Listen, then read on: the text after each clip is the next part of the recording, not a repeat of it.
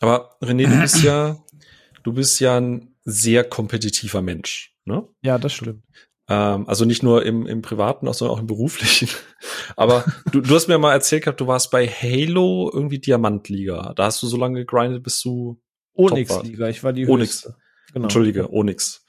Und, und bei Elden Ring planst, hast du denn jetzt schon gestartet, deinen No-Hit-Run, oder planst du den jetzt gerade, nachdem du es jetzt gefühlt dreimal durchgespielt hast, nackt Äh, auf einer Tanzmatte?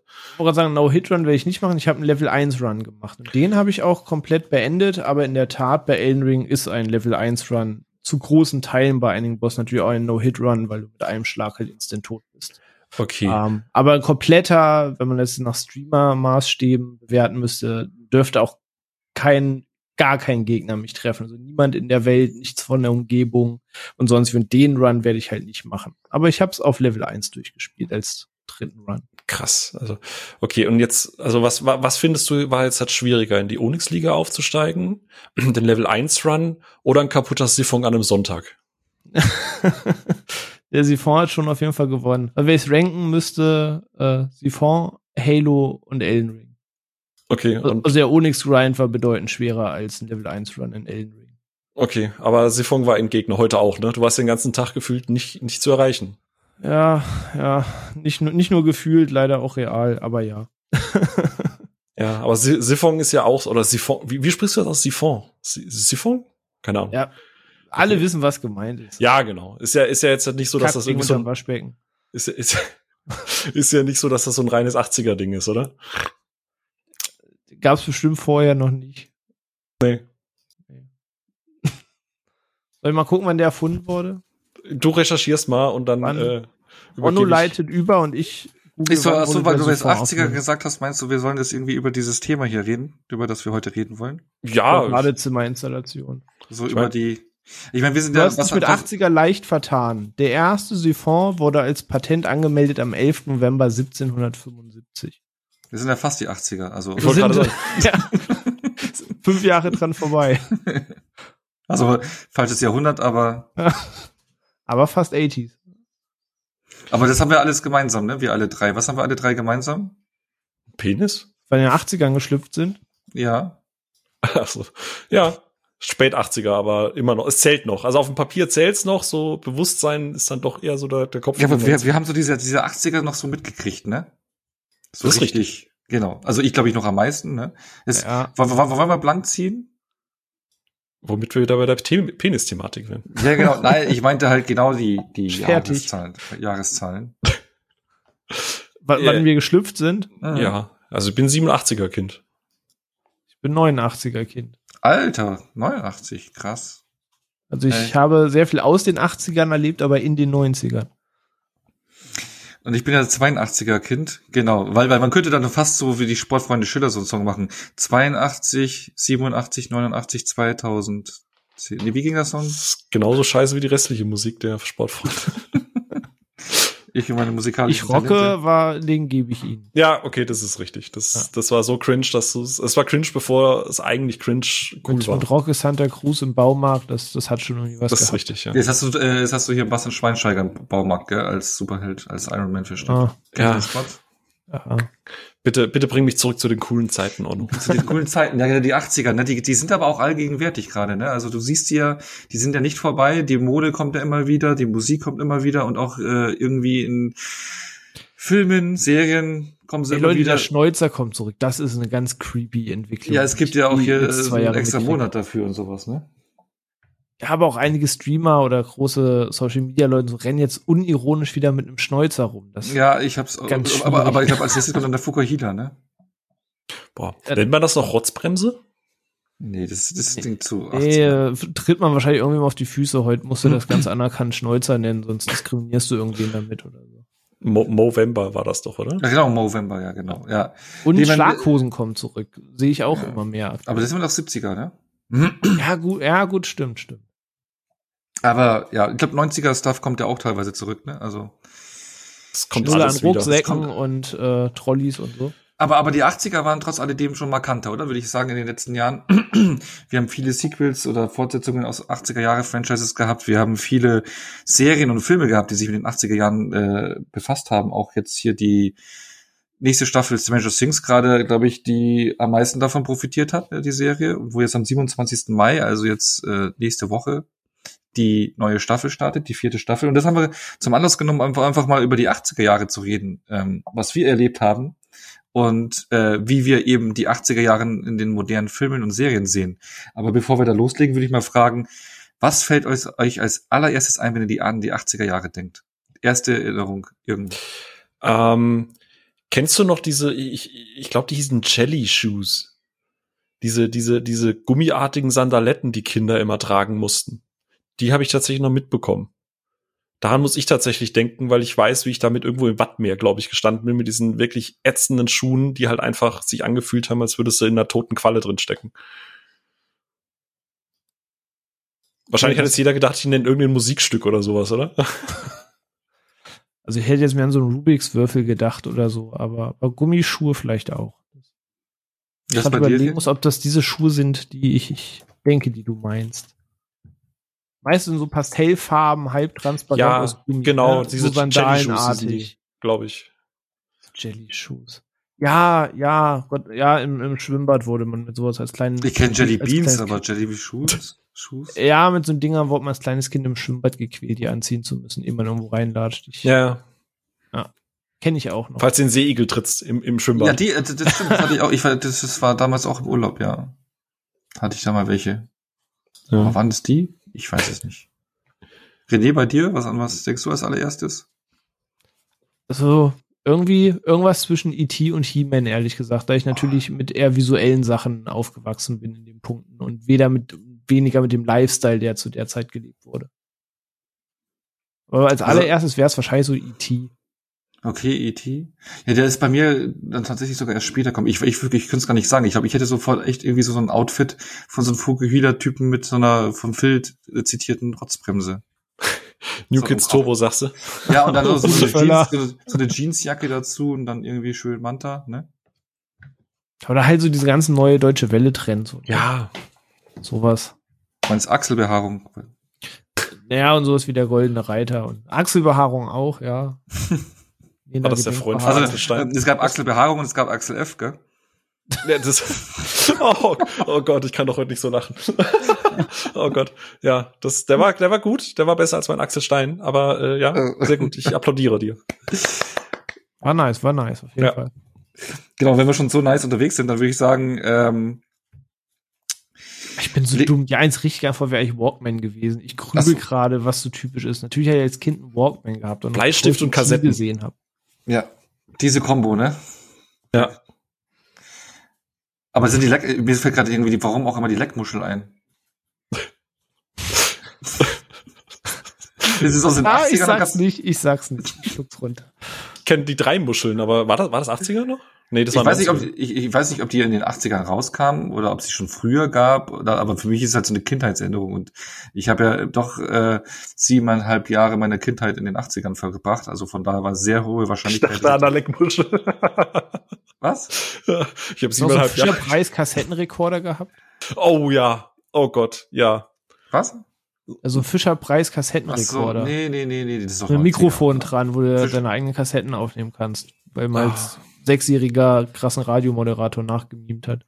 Ja, das, das wollte ich ja später dann auch noch sagen. Ich hatte auch so einen Kassettenrekorder und ich habe mit meinen He-Man-Figuren äh, äh, auch ein Hörspiele aufgenommen. Also ich habe halt dann meine Geschichten und Kämpfe mit meinen He-Man-Figuren durchgeführt und das hat dann und dazu gelabert und verschiedene Stimmen natürlich gemacht. Und das habe ich aufgenommen. Geil. Den Content gibt's dann exklusiv bei Patreon demnächst. Neben den Comics von äh, äh, was, was, was hatte ich hier damals? Captain Muskelmann? Nein, äh, Ja. äh, irgendwie sowas, gell? War schon ein ziemlich cooles Kind, ich merke das schon. ja, ich, ich sehe das schon. Ich, Ja, was ist nur draus geworden? Aber was, genau, was ist nur draus geworden? Also wir reden dann natürlich auch noch gleich über unsere anderen Erfahrungen aus den 80er Jahren, beziehungsweise aus Dingen, die aus den 80er Jahren sind und äh, schlagen die Brücke zu der Neuzeit. Aber bevor das losgeht, ähm, ja, bitte ich doch erstmal um Ruhe im Saal.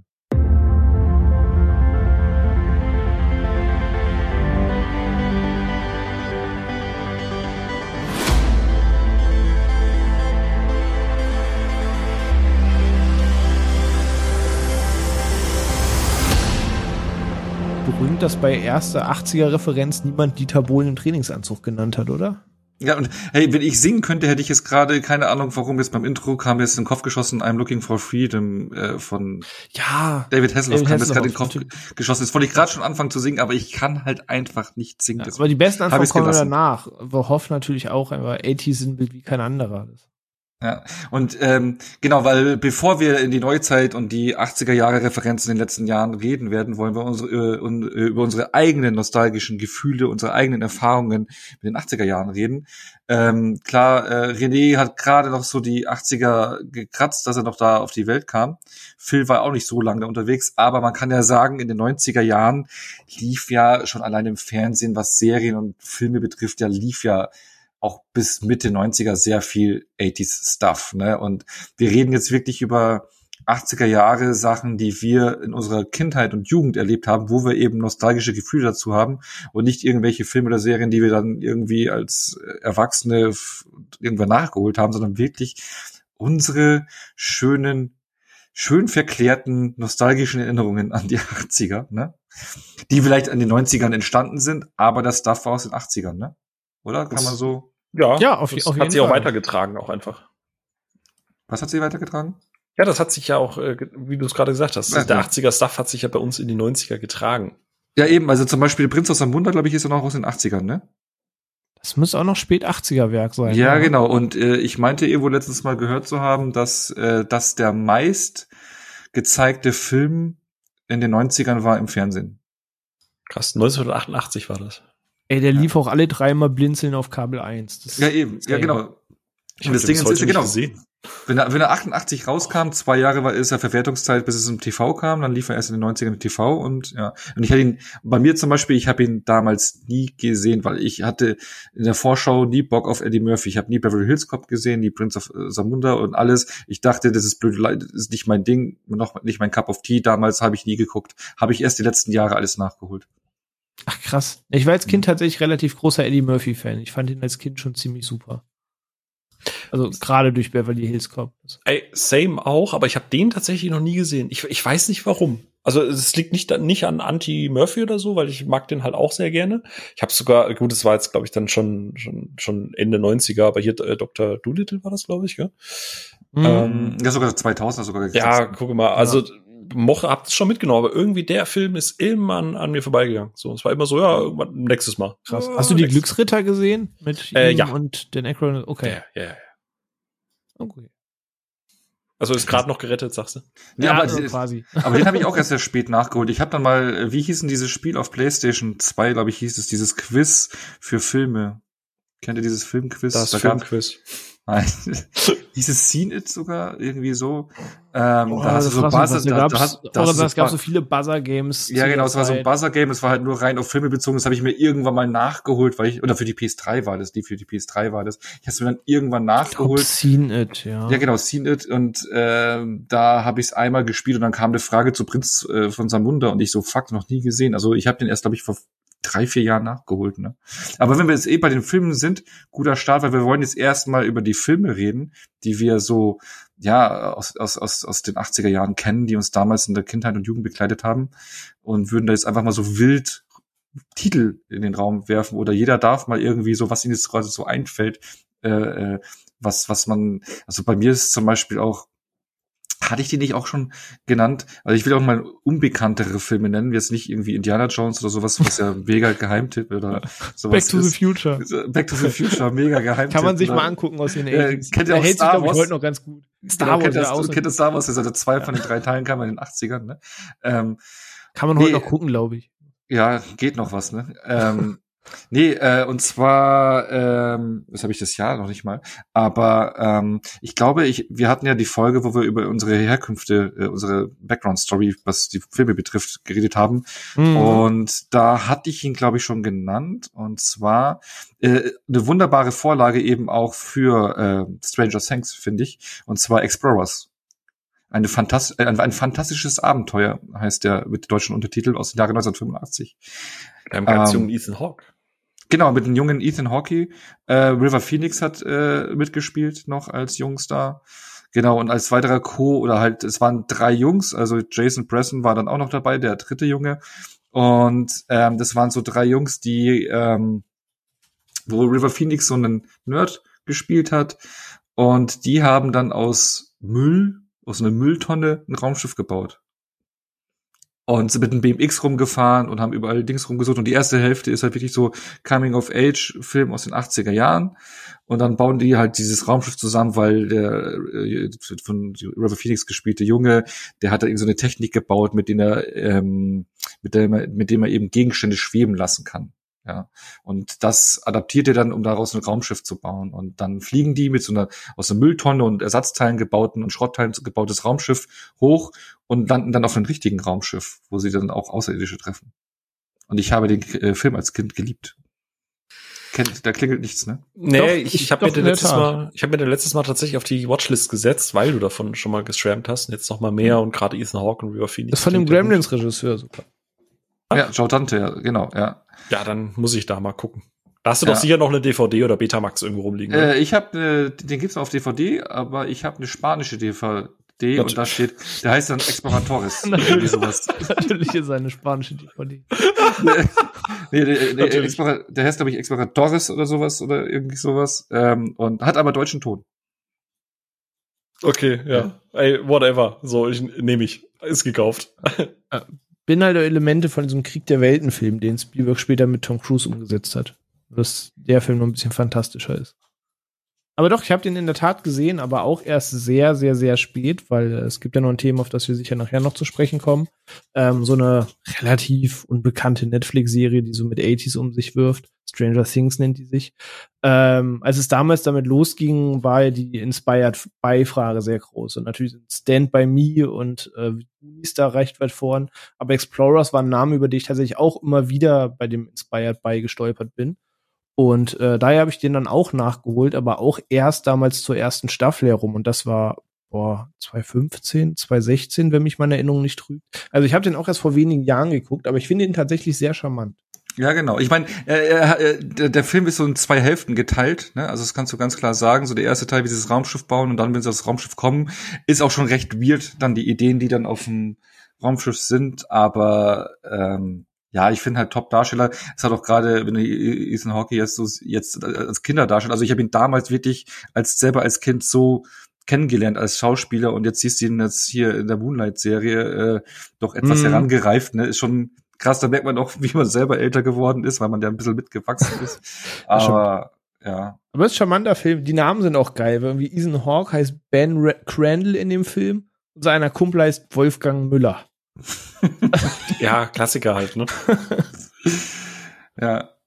Aber habt ihr dann noch so andere Filme, so die jetzt nicht ganz so die bekannten, die die man immer nennt, wenn man an die 80er denkt oder Ghostbusters zum Beispiel? Kennt ihr das? Habt ihr schon mal von gehört? Ja. Ghostbusters schon mal gehört, ja. Ja, tatsächlich 90er war bei mir so die, äh, da ist jetzt kein kein krasser Geheimtipp dabei, aber ich ich habe auch so jetzt, wir haben jetzt schon mehr, mehrfach auch so ein bisschen über die Ära gesprochen, wir haben ja auch mit dem Batz über das Thema Nostalgie und so weiter gesprochen und ich find's krass, auch so, so, ich habe mir früher da nie so Gedanken drüber gemacht, aber wie sehr mich, äh, wenn man in den 90ern eben dann aktiv aufwächst und dann so die ersten Berührungspunkte mit Filmen und so weiter macht, ähm, wie sehr dann doch die 80er den Einfluss hatten, wie man dann später vielleicht irgendwie oder welche Filme man mag. Also ich glaube, gerade in meiner früheren, frühen Jugend hat mich halt gerade im Horror und auch im Comedy-Bereich halt nix so sehr geprägt wie Filme aus der Zeit. Also gerade sowas wie Who Framed Roger Rabbit von 1988 ist oh halt ja, einfach den, den, den, den habe ich mir auch ganz dick hier auf die Liste geschrieben. Als Ey, Kind liest Film. dann gesehen. Mega Ding. Ja, von Robert Zemeckis, so das erste, also äh, für mich das erste Mal, dass halt so Cartoon, ich glaube, das war noch, äh, Space Jam war Mitte 90, 95, 96 sowas, gell? Das Ja, war ja, 90er, ja. Genau. Aber das war halt so dieses, okay, du hast da diese, diese Cartoon-Figur und echte Menschen und das ist halt noch das Alter, wo ich jetzt noch nicht so 100% differenziere, sondern halt einfach nur denke, oh, wie geil ist das denn eigentlich? Ähm, und das ist halt, hat halt irgendwie auch schon so ein, teilweise einen sehr, sehr, sehr erwachsenen Humor und aber auch noch super, diese, diese 80er Kinderfilme in Anführungsstrichen, die halt immer noch creepy Images haben. Also äh, am Ende, wenn dieser, äh, fuck, wie, wie war das denn? Ähm, wenn der am Ende die, dieser Mensch, der ja eigentlich ein Tun ist, äh, sich quasi in dieser dieser Lösung auflöst und dieser ganze Körper Mhm. sich plötzlich so deformiert, wo du halt heutzutage jedes Kind irgendwie danach in die Behandlung schicken musst und früher war das so, ja, ja, das kannst du schon ab. Oder ähm, einfach Das so fand, ich Sachen- auch, das fand ich auch so spooky, ohne Scheiß. ja, Ja, oder äh, so Sachen wie auch im Comedy-Bereich gerade äh, Airplane oder die nackte Kanone. Ich habe das halt alles erst in den 90ern gesehen, ne? Der graue alt, äh, der grauhaarige alte äh, Leslie Nielsen. Ähm, das hat mich halt wahnsinnig geprägt, was was so visuelle Comedy und so weiter angeht. Also wie wie wie sehr kannst du im Hintergrund irgendwas Lustiges laufen lassen und der Vordergrund ist eigentlich total egal. Und äh, das ist ja was, was was heute bei mir bei Comedy immer noch sehr funktioniert, was mich auch als sehr visuell humoristischen Menschen prägt. Also ich finde ja Dinge lustig, die irgendwie komisch aussehen, wo andere nur so denken, ey, sag mal, bist du jetzt bekloppt? René kann da ein Lied davon singen. Aber so die. Dass du über mich lachst, weil ich laut dir komisch aussehe? Ja, zum Beispiel. Äh, nee, warte, was? Nee, Kennst du dich, Alter. Oder, oder, gut, es war dann eher Ende 90er, aber so Sachen wie, weißt du, ähm, sie leben. Äh, Oh ja. Oder, oder ja, Carpenter allgemein, ja. Genau, The Thing, die, sie leben, so dieses, eigentlich war es eine sehr experimentelle Zeit, wo gefühlt irgendwie geguckt wurde, was geht und was geht halt nicht und du experimentierst halt noch. Du warst halt noch nicht so 100% zielgruppenmäßig, also du Ja. hast einfach mal gemacht.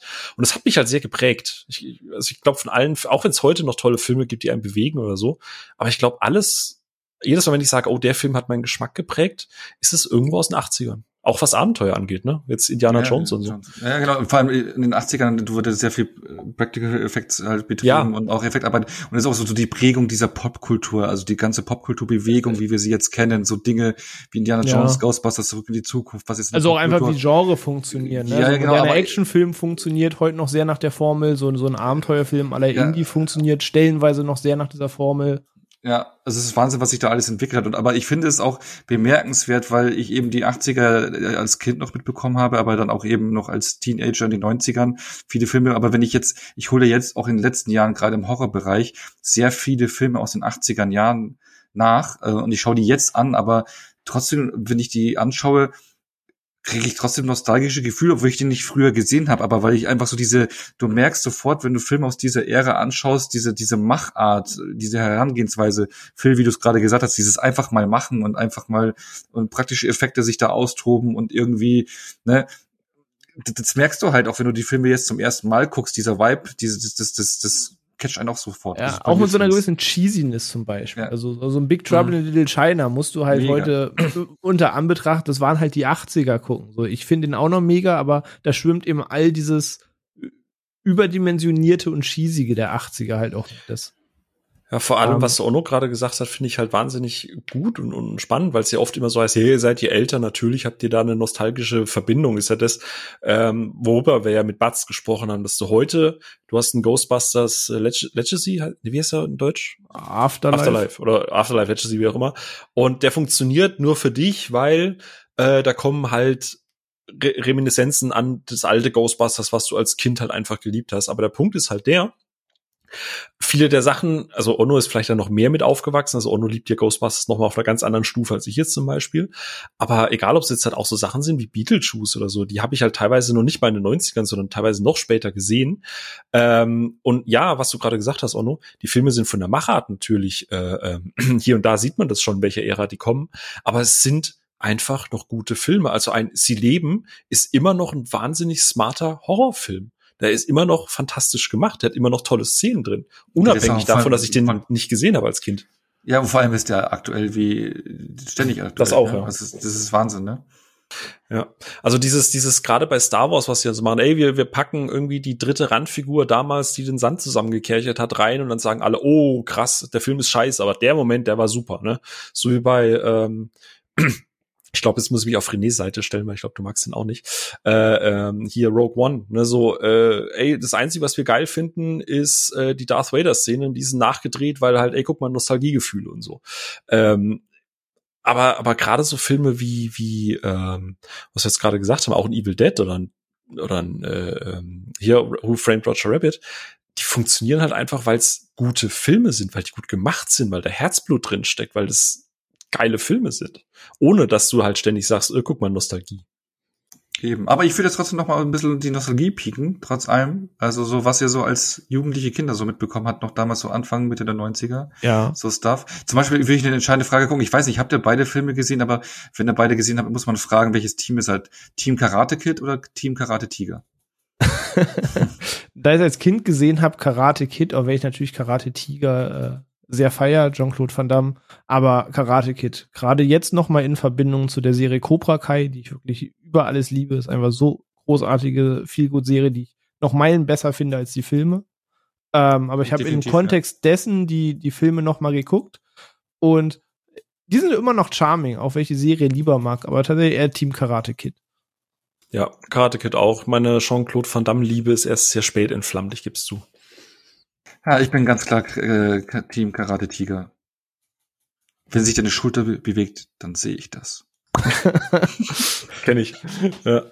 Ja, aber wenn wir so über 80er reden, also klar, man könnte jetzt ganz viele Actionfilme äh, aufzählen, aber da wir damals zum Beispiel mit dem Schröck mal über Actionkino gesprochen, da die 80s ein großer Teil waren, spare ich mir jetzt quasi Terminator oder Rambo, Rocky, wie sie alle heißen, aufzuzählen. Aber was für mich zum Beispiel als Kind mit in die, die 80s Erfahrung in den 90s gehörte, oder es zog sich bei ihm sogar noch bis die 90s, ist John Hughes ähm, als Regisseur, der eben Sachen gemacht hat wie Breakfast Club, wie Ferris macht blau, der danach noch Kevin allein zu Hause gemacht hat, die Dennis-Filme, Wunder von Manhattan, Flubber und wie sie alle heißen.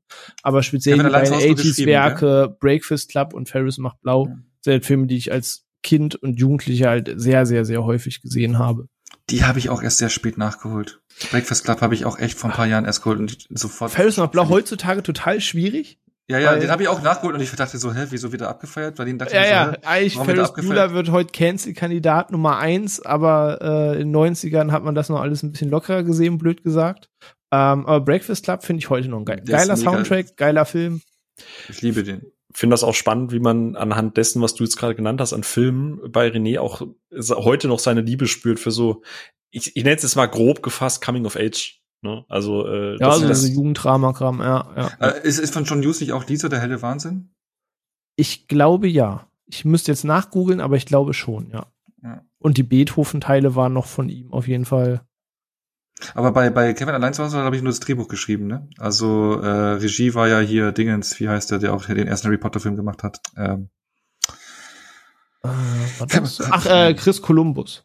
Ja, genau, Chris Columbus, genau, der hat den, glaube ich, gedreht. Genau, der hat schon. Stimmt, stimmt, Drehbuch, Drehbuch und Produktion war er gewesen. Ja, genau. Okay, okay. Ja. Ach, Beethoven, das war das mit dem Hund, ne? Das, das war das ja. mit dem Hund, genau. Ah, Dann Gott, hat er noch allein mit Onkel Buck gemacht, auch Ach mit Gott, Macaulay ja. Culkin und John Candy. Ja. Ähm, also auch von auch ihm. die 60, 16 Candles. Auch von ihm, genau.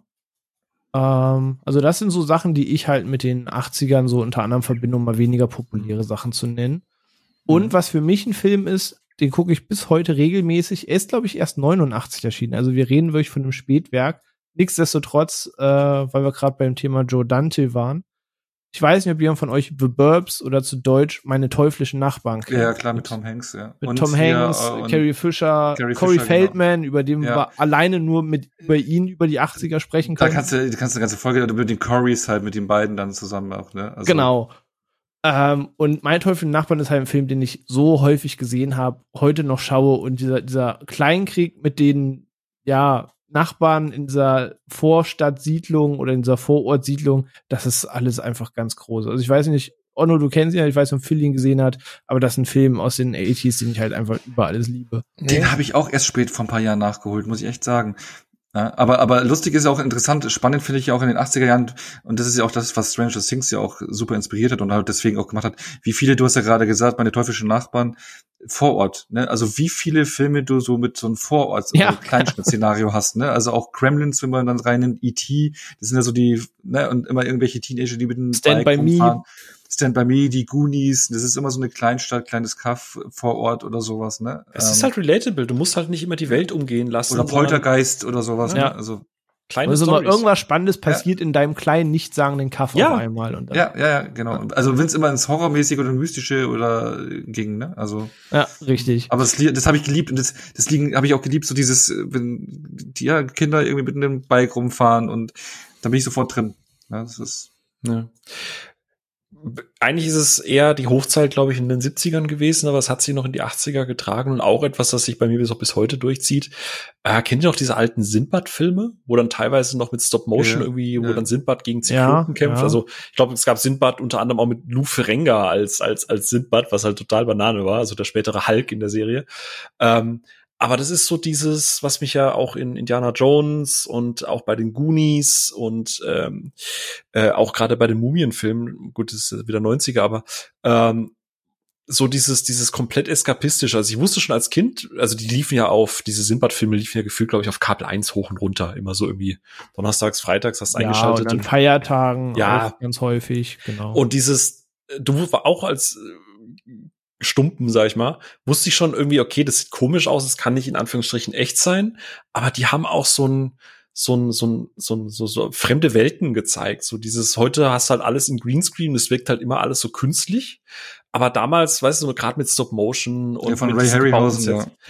Genau, ganz genau. Und das ist halt, ich weiß nicht, ob mich, ob ich deswegen so viel Wert darauf lege, dass Abenteuerfilme noch so mit praktischen Sets arbeiten. So, also beim Jungle Cruise langweile ich mich halt zu Tode, weil ich weiß, okay, das ist halt hinten dran alles eine große Filmsequenz.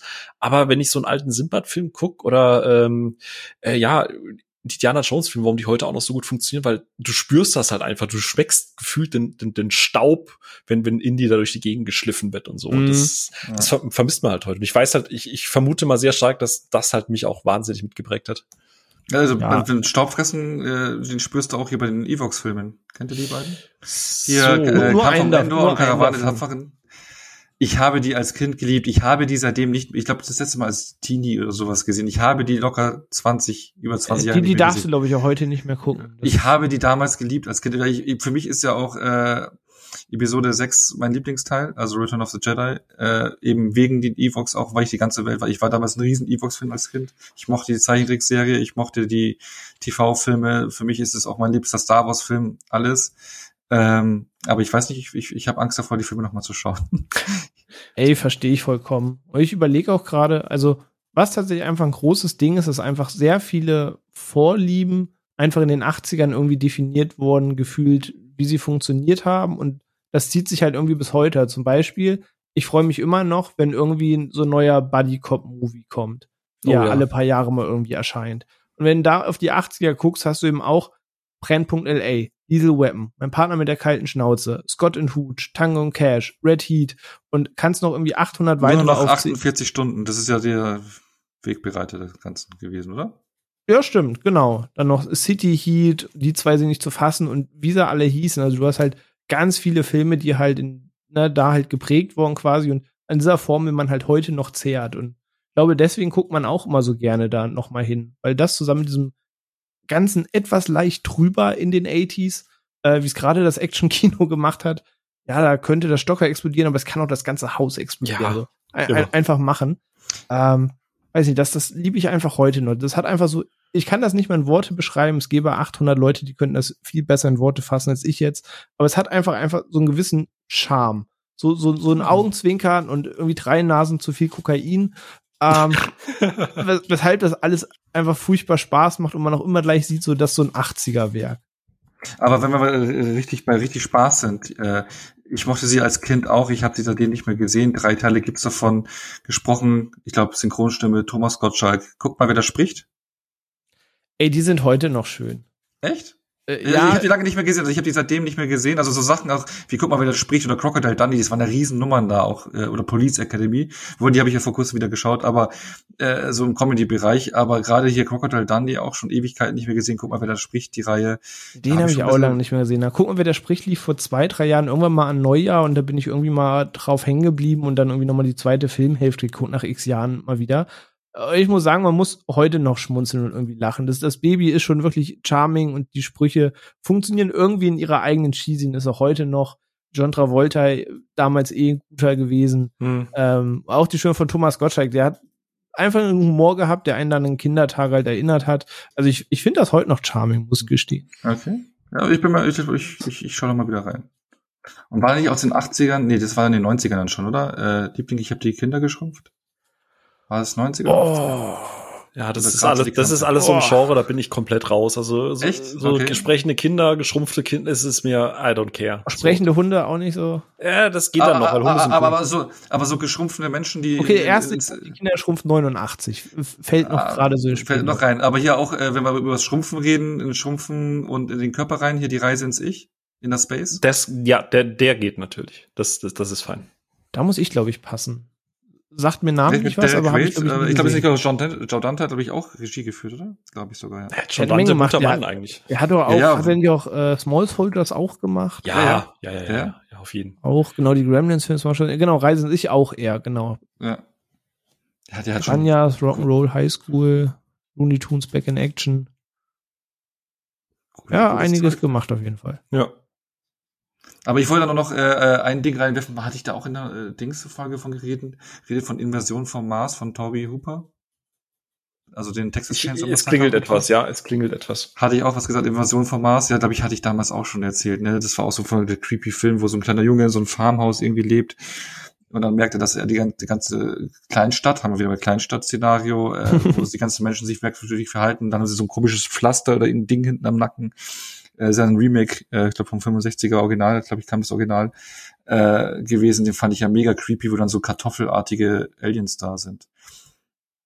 Also generell Horrorbereich in den 80ern finde ich halt einfach insane. Also ich gucke ja bekanntlich heute nicht mehr so viel Horror wie früher oder nur sehr ausgewählte Genre im Horror, ähm, wohingegen ja Onno da unser Horrorprofi ist. Aber 80s Horror kann ich mich auch tagelang unterhalten, weil egal ob das jetzt ein Chucky, ein Hellraiser, die Friday-Teile, also Fliege. nicht mit Ice Cube, sondern die Freitag der 13. Ähm, John Carpenter fasse ich jetzt einfach mal als Namen zusammen, ehe ich da 15 Filme aufzähle.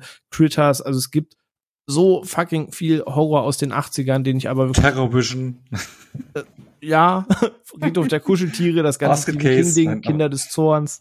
Ähm, also das ist halt eine Horror-Ära, die ich heute noch sehr mag und die Filme immer noch gerne gucke. Von Horrorkomödie aller Lost Boys bis eben zu Sachen wie eben aufgezählt. Also generell das übergeordnete Thema Horror in den 80ern bis heute große Liebe, so sehr ich auch heutzutage aus dem Thema ein bisschen raus bin, bis auf Ausnahmen. Aber Ja, auch und- da 80er ganz groß. Eben, und die waren ja ganz, ganz große Vorlage eben für Stranger Things, weil Stranger Things hat ja sehr viele äh, Horrorelemente eben drin und Mhm, zieht sich da viel aus den 80ern. Ne? das stimmt. Also und der Barbarenfilm war groß und das habe ich sogar als Kind, habe ich sogar wirklich einen Barbarenfilm gesehen und zwar Die Barbaren mit den Zwillingsbarbarenpärchen. Also so zwei, also Zwillingsdarsteller, die aufgepumpt waren, die wurden, glaube ich, irgendwie als Kinder getrennt, äh, die beiden Zwillinge und sind dann beide irgendwie irgendwo so eine Art Steinbruch oder verwechsel ich das mit Conan, die Vorstory, aber sind irgendwo groß geworden, auch so eine Art Steinbruch oder irgendwie sind richtige zu Barbaren herangezogen und sollten dann irgendwann gegeneinander kämpfen und äh, entdecken sich wieder als Brüderpaar und müssen dann irgendwie Relikte suchen. Fand ich mega. Äh, ich merke, dass er voll, ist voll hooked Ich, über, ich überlege, ob das nicht teilweise der, der, der Plot eben aus Conan ist. Ja, aus Conan, ja, nee, aber es war, das war so ein Conan Rip-Off. Ich meinte, dass die Okay. Barbaren auch so, also die waren auf jeden Fall, ich weiß, dass sie getrennt waren, die beiden Zwillinge, ähm, und die haben sich dann, die mussten danach dann irgendwann gegeneinander kämpfen. Sie wurden so als, als Gladiatoren irgendwie ausgebildet irgendwo und dann, ähm, ja, wurden Da sie. bin ich die dann- Barbaren, Tatsache. Ja, US-amerikanisch-italienischer Barbarenfilm. Ich kenne noch Genau. Barbaras Barbaren Barbiershop, aber das ist. Ach, war auch ein Canon-Film gewesen in der Tat. Ja, genau, Wo wir auch genau. schon öfter mal drüber gesprochen hatten. Ja, kennen den Film eh großartig in den 80ern. Und ich würde auch gerne das Solar Fighters reinwerfen, den keiner kennt. Ja, das in der Tat, äh, da muss ich äh, passen. Den hatte ich mir dann sogar irgendwann auf Blu-ray geholt und auch wieder geschaut, aber schon wieder halb vergessen. Und eben weil es eine Kindheitserinnerung, Jugenderinnerung für mich war. Das war irgendwie nur so, der hatte so das Mad Max-Setting und da waren halt dann so Kids und Jugendliche, die so auf Inline-Skates mega Idee in der Wüste rumfahren. ja, das, Also- Nee, ich, ich, also ich gucke mir gerade Bilder von an, dass auch das äh, schon das Cover spricht einem alles 80er ins Gesicht. Was Aber nee, nicht gesehen. Ja, genau. also ich lese also- Produzent des Films war Mel Brooks. Das ist schon mal ein großer Pluspunkt. Den kriegt er von mir ungesehen. Äh, Genau, nee, den, den ich war dann, war dann zwar nicht mehr so großartig, wie ich ihn in Erinnerung hatte, aber es war irgendwie so, ich weiß ich die Story auch nicht mehr zusammen. Äh, Es ist eh eine lustige Idee, dass du mit Inline-Skates hier irgendwie, oder, äh, oder war es Inline-Skates oder Rollschuhe? Ich glaube, Inline-Skates gab es damals noch gar nicht, ne? Aber durch die, durch die Wüste, also du hast dann schon irgendwie so, so ein Science-Fiction, so postapokalyptisches Szenario irgendwie und die müssen dagegen irgendwelche kämpfen oder äh, sich aufbegehren. Aber ja, den, den wollte ich noch als letztes reinwerfen, so von den Filmen, den ich wirklich noch so als, als Kindheits-Jugenderinnerung habe. Auf die Liste gesetzt. Habt ihr da noch irgendwie einen letzten Punkt? Bevor sonst würde ich nämlich gerne noch über Serien reden, was wir ja so wenig machen. Ich wollte mit Filmen anfangen, weil wir so gerne über Filme hier reden, aber auch ein paar Serien reinballern, weil ich glaube, serientechnisch waren die 80er doch. Ich glaube, eine, eine, eine Schauspielerin, die ich halt wahnsinnig mit den 80ern connecte, was schräg ist, weil ich sie erst in, mit ihren Filmen in, in den 90ern so richtig kennengelernt habe. Aber Whoopi Goldberg. Ich weiß, also die, die hat ja einiges gedreht in den 80ern, aber das Farbe war noch, lila. äh, genau, oder Jumping Jack Flash, wo, wo ich sie dann Mhm. äh, eher tatsächlich herkenne. Aber ich weiß, so Sister Act und der ganze Kram, der kam dann halt auch erst später. Äh, und ich weiß, dass sie eigentlich voll das 90er-Ding ist. Sie hat ja in den 90ern, glaube ich, jedes Jahr drei bis fünf Filme gefühlt rausgebracht. Aber wenn ich an die 80er denke, muss ich, warum auch immer wegen, wegen Jumping Jack Flash halt immer an Whoopi Goldberg denken. Aber das war noch so mein letzter ich, ich, ich, ich war noch nie so riesen Whoopi Goldberg-Fan. Außer ich, ich mochte sie in ähm, Ghost Nachricht von Sam. Nee, Ghost Ja. Nachricht von Sam, den mochte ich. Ja. Da, so, das, das muss ich zugeben, das, den mag ich den Film. Das ist auch, stimmt, ist auch eigentlich, ist ja auch noch 80er? Oder ist das Anfang 90er? Oh, da fragst du nee, go, ah, in den 90ern erschienen, genau 1990. Äh, aber knapp. Juli aber der, der, 90. der, Abend, aber der. Abend schon noch ein bisschen 80er Luft, finde ich, so vom, wenn du den anschaust, ne? Ja, auch vom Cast und alles lebt das ja alles. Also generell viel in den 90ern lebt ja noch irgendwie vom Späterfolg der 80er. Das haben wir auch damals beim Action-Kino genannt, ne? Diese ganze Sylvester Stallone, Arnie-Ära, sonst was. Mhm.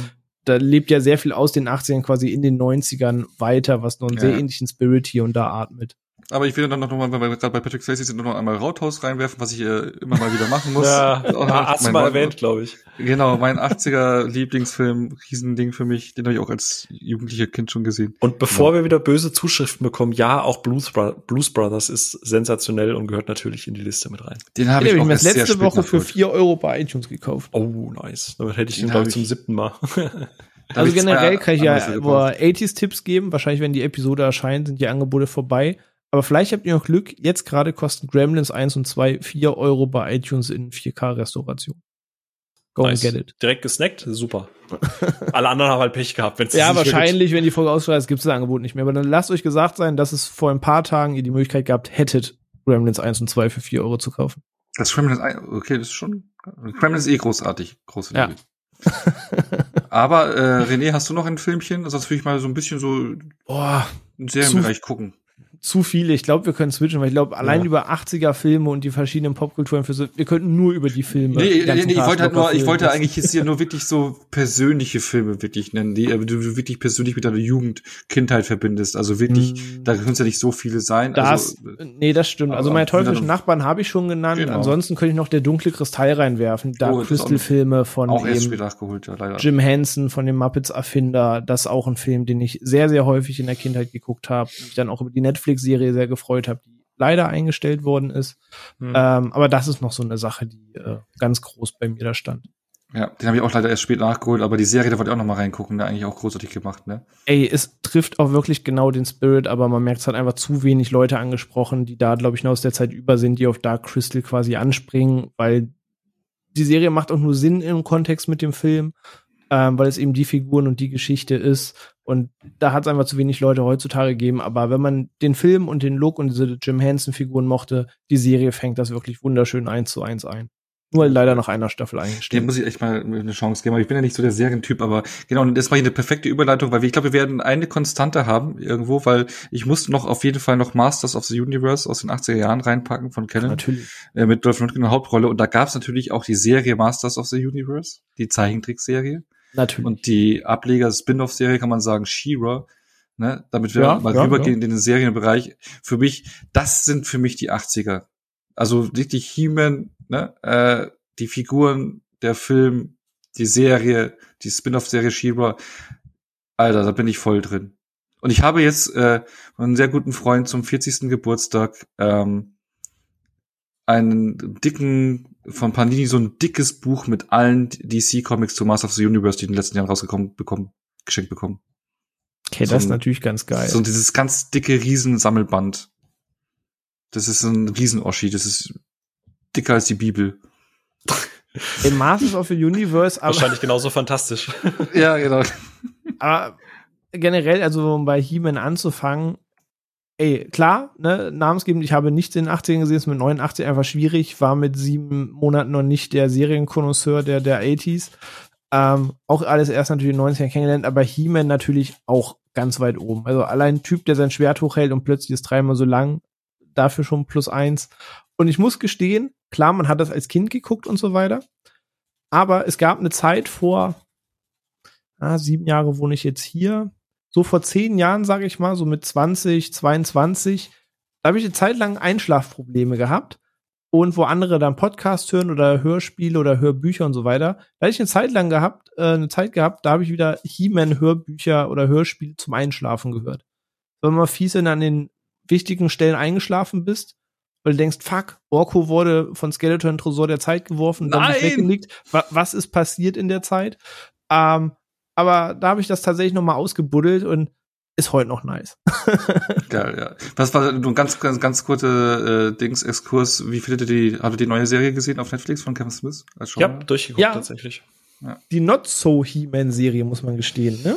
Ja, aber es ist, ja, es ist ja auch, die Serie heißt ja auch Masters of the Universe Das und nicht He-Man. Ja. Also ich habe den Hate nicht so ganz verstanden, muss aber auch gestehen, Nee, die schwankt qualitativ schon sehr, sehr, sehr Ja, krass. also es gibt ja. dann ein, zwei Ja. Folgen, wo ich halt echt auf der Couch saß und, und, und, und Erpelpelle bis irgendwie unter die, unter den Nacken und wollte schon selber mein Schwert ziehen, auf der Couch rumspringen wie so ein kleines Kind. Dann denke ich mir wieder, dann kommt die nächste Folge und ich denke mir so, ah. Da passiert dann einfach gar nichts, gell? Ja.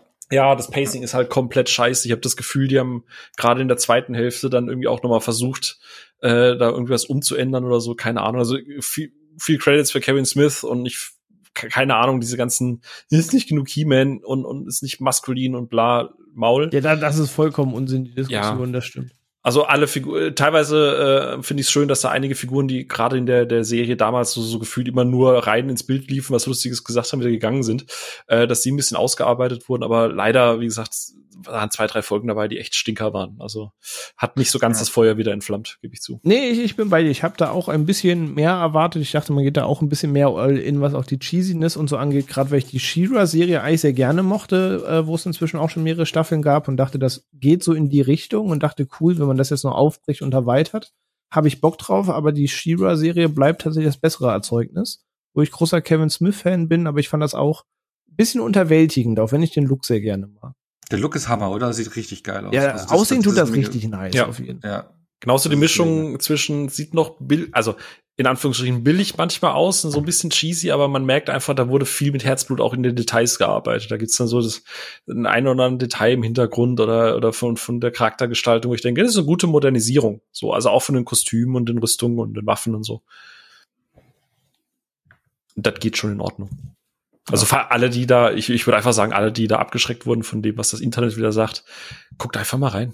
Das, das Ja, ja, schon. nee, also ist schon gut gemacht. Ne? Aber ich meine, da könnte man jetzt habe ich mit He-Man angefangen und Master of the Universe oder She-Ra, da kannst du ja auch äh, rumrennen, was ich. Ich, habe jetzt noch hier Silverhawk stehen, Saber Rider, Oh, also es gibt Äh, die goldenen Galaxy 50 Ra- Klassiker, ne? genau, Brave Galaxy Star. Rangers, Defenders of the Earth, äh, Marshall Bravestar, da kannst du ja voll Mask und ne, also Turtles sind ja eigentlich auch in den 80ern gestartet, Ja. in den 90er, äh, in Deutschland kannst du glaube ich erst in den 90ern. Äh, Aber die Serien habe ich auch alle gesehen in ja, der Tat. safe. Genau, es ist halt alles, äh, da kannst du alles Folgen äh, Ja, füllen, Inspector. Gadget um die Oh, Welt ja. mit Die Raccoons, Fox. die Raccoons geht auch meistens immer unter, die fand ich auch mega. Raccoons auch, Ja. dann Mask, was auch so so Autoroboter und Ja. so weiter. Oh, Was überall okay. spielt der Club. Und ich war auch riesen Dino Riders Fan, weil äh, Dinos natürlich. Natürlich, natürlich. Und die Real Ghostbusters Serie war ich ein Fan. Gerade geguckt, aber. Biker Miles from Mars war leider erst schon 90er, schade. Das, ist Das war 90 ja. genau. Captain Ja, aber da natürlich. Ja, Ja, das ist 70er, glaube ich, noch sogar. Ich war nie Cap ich hasse Captain Future, ich bin nie in Captain Raus.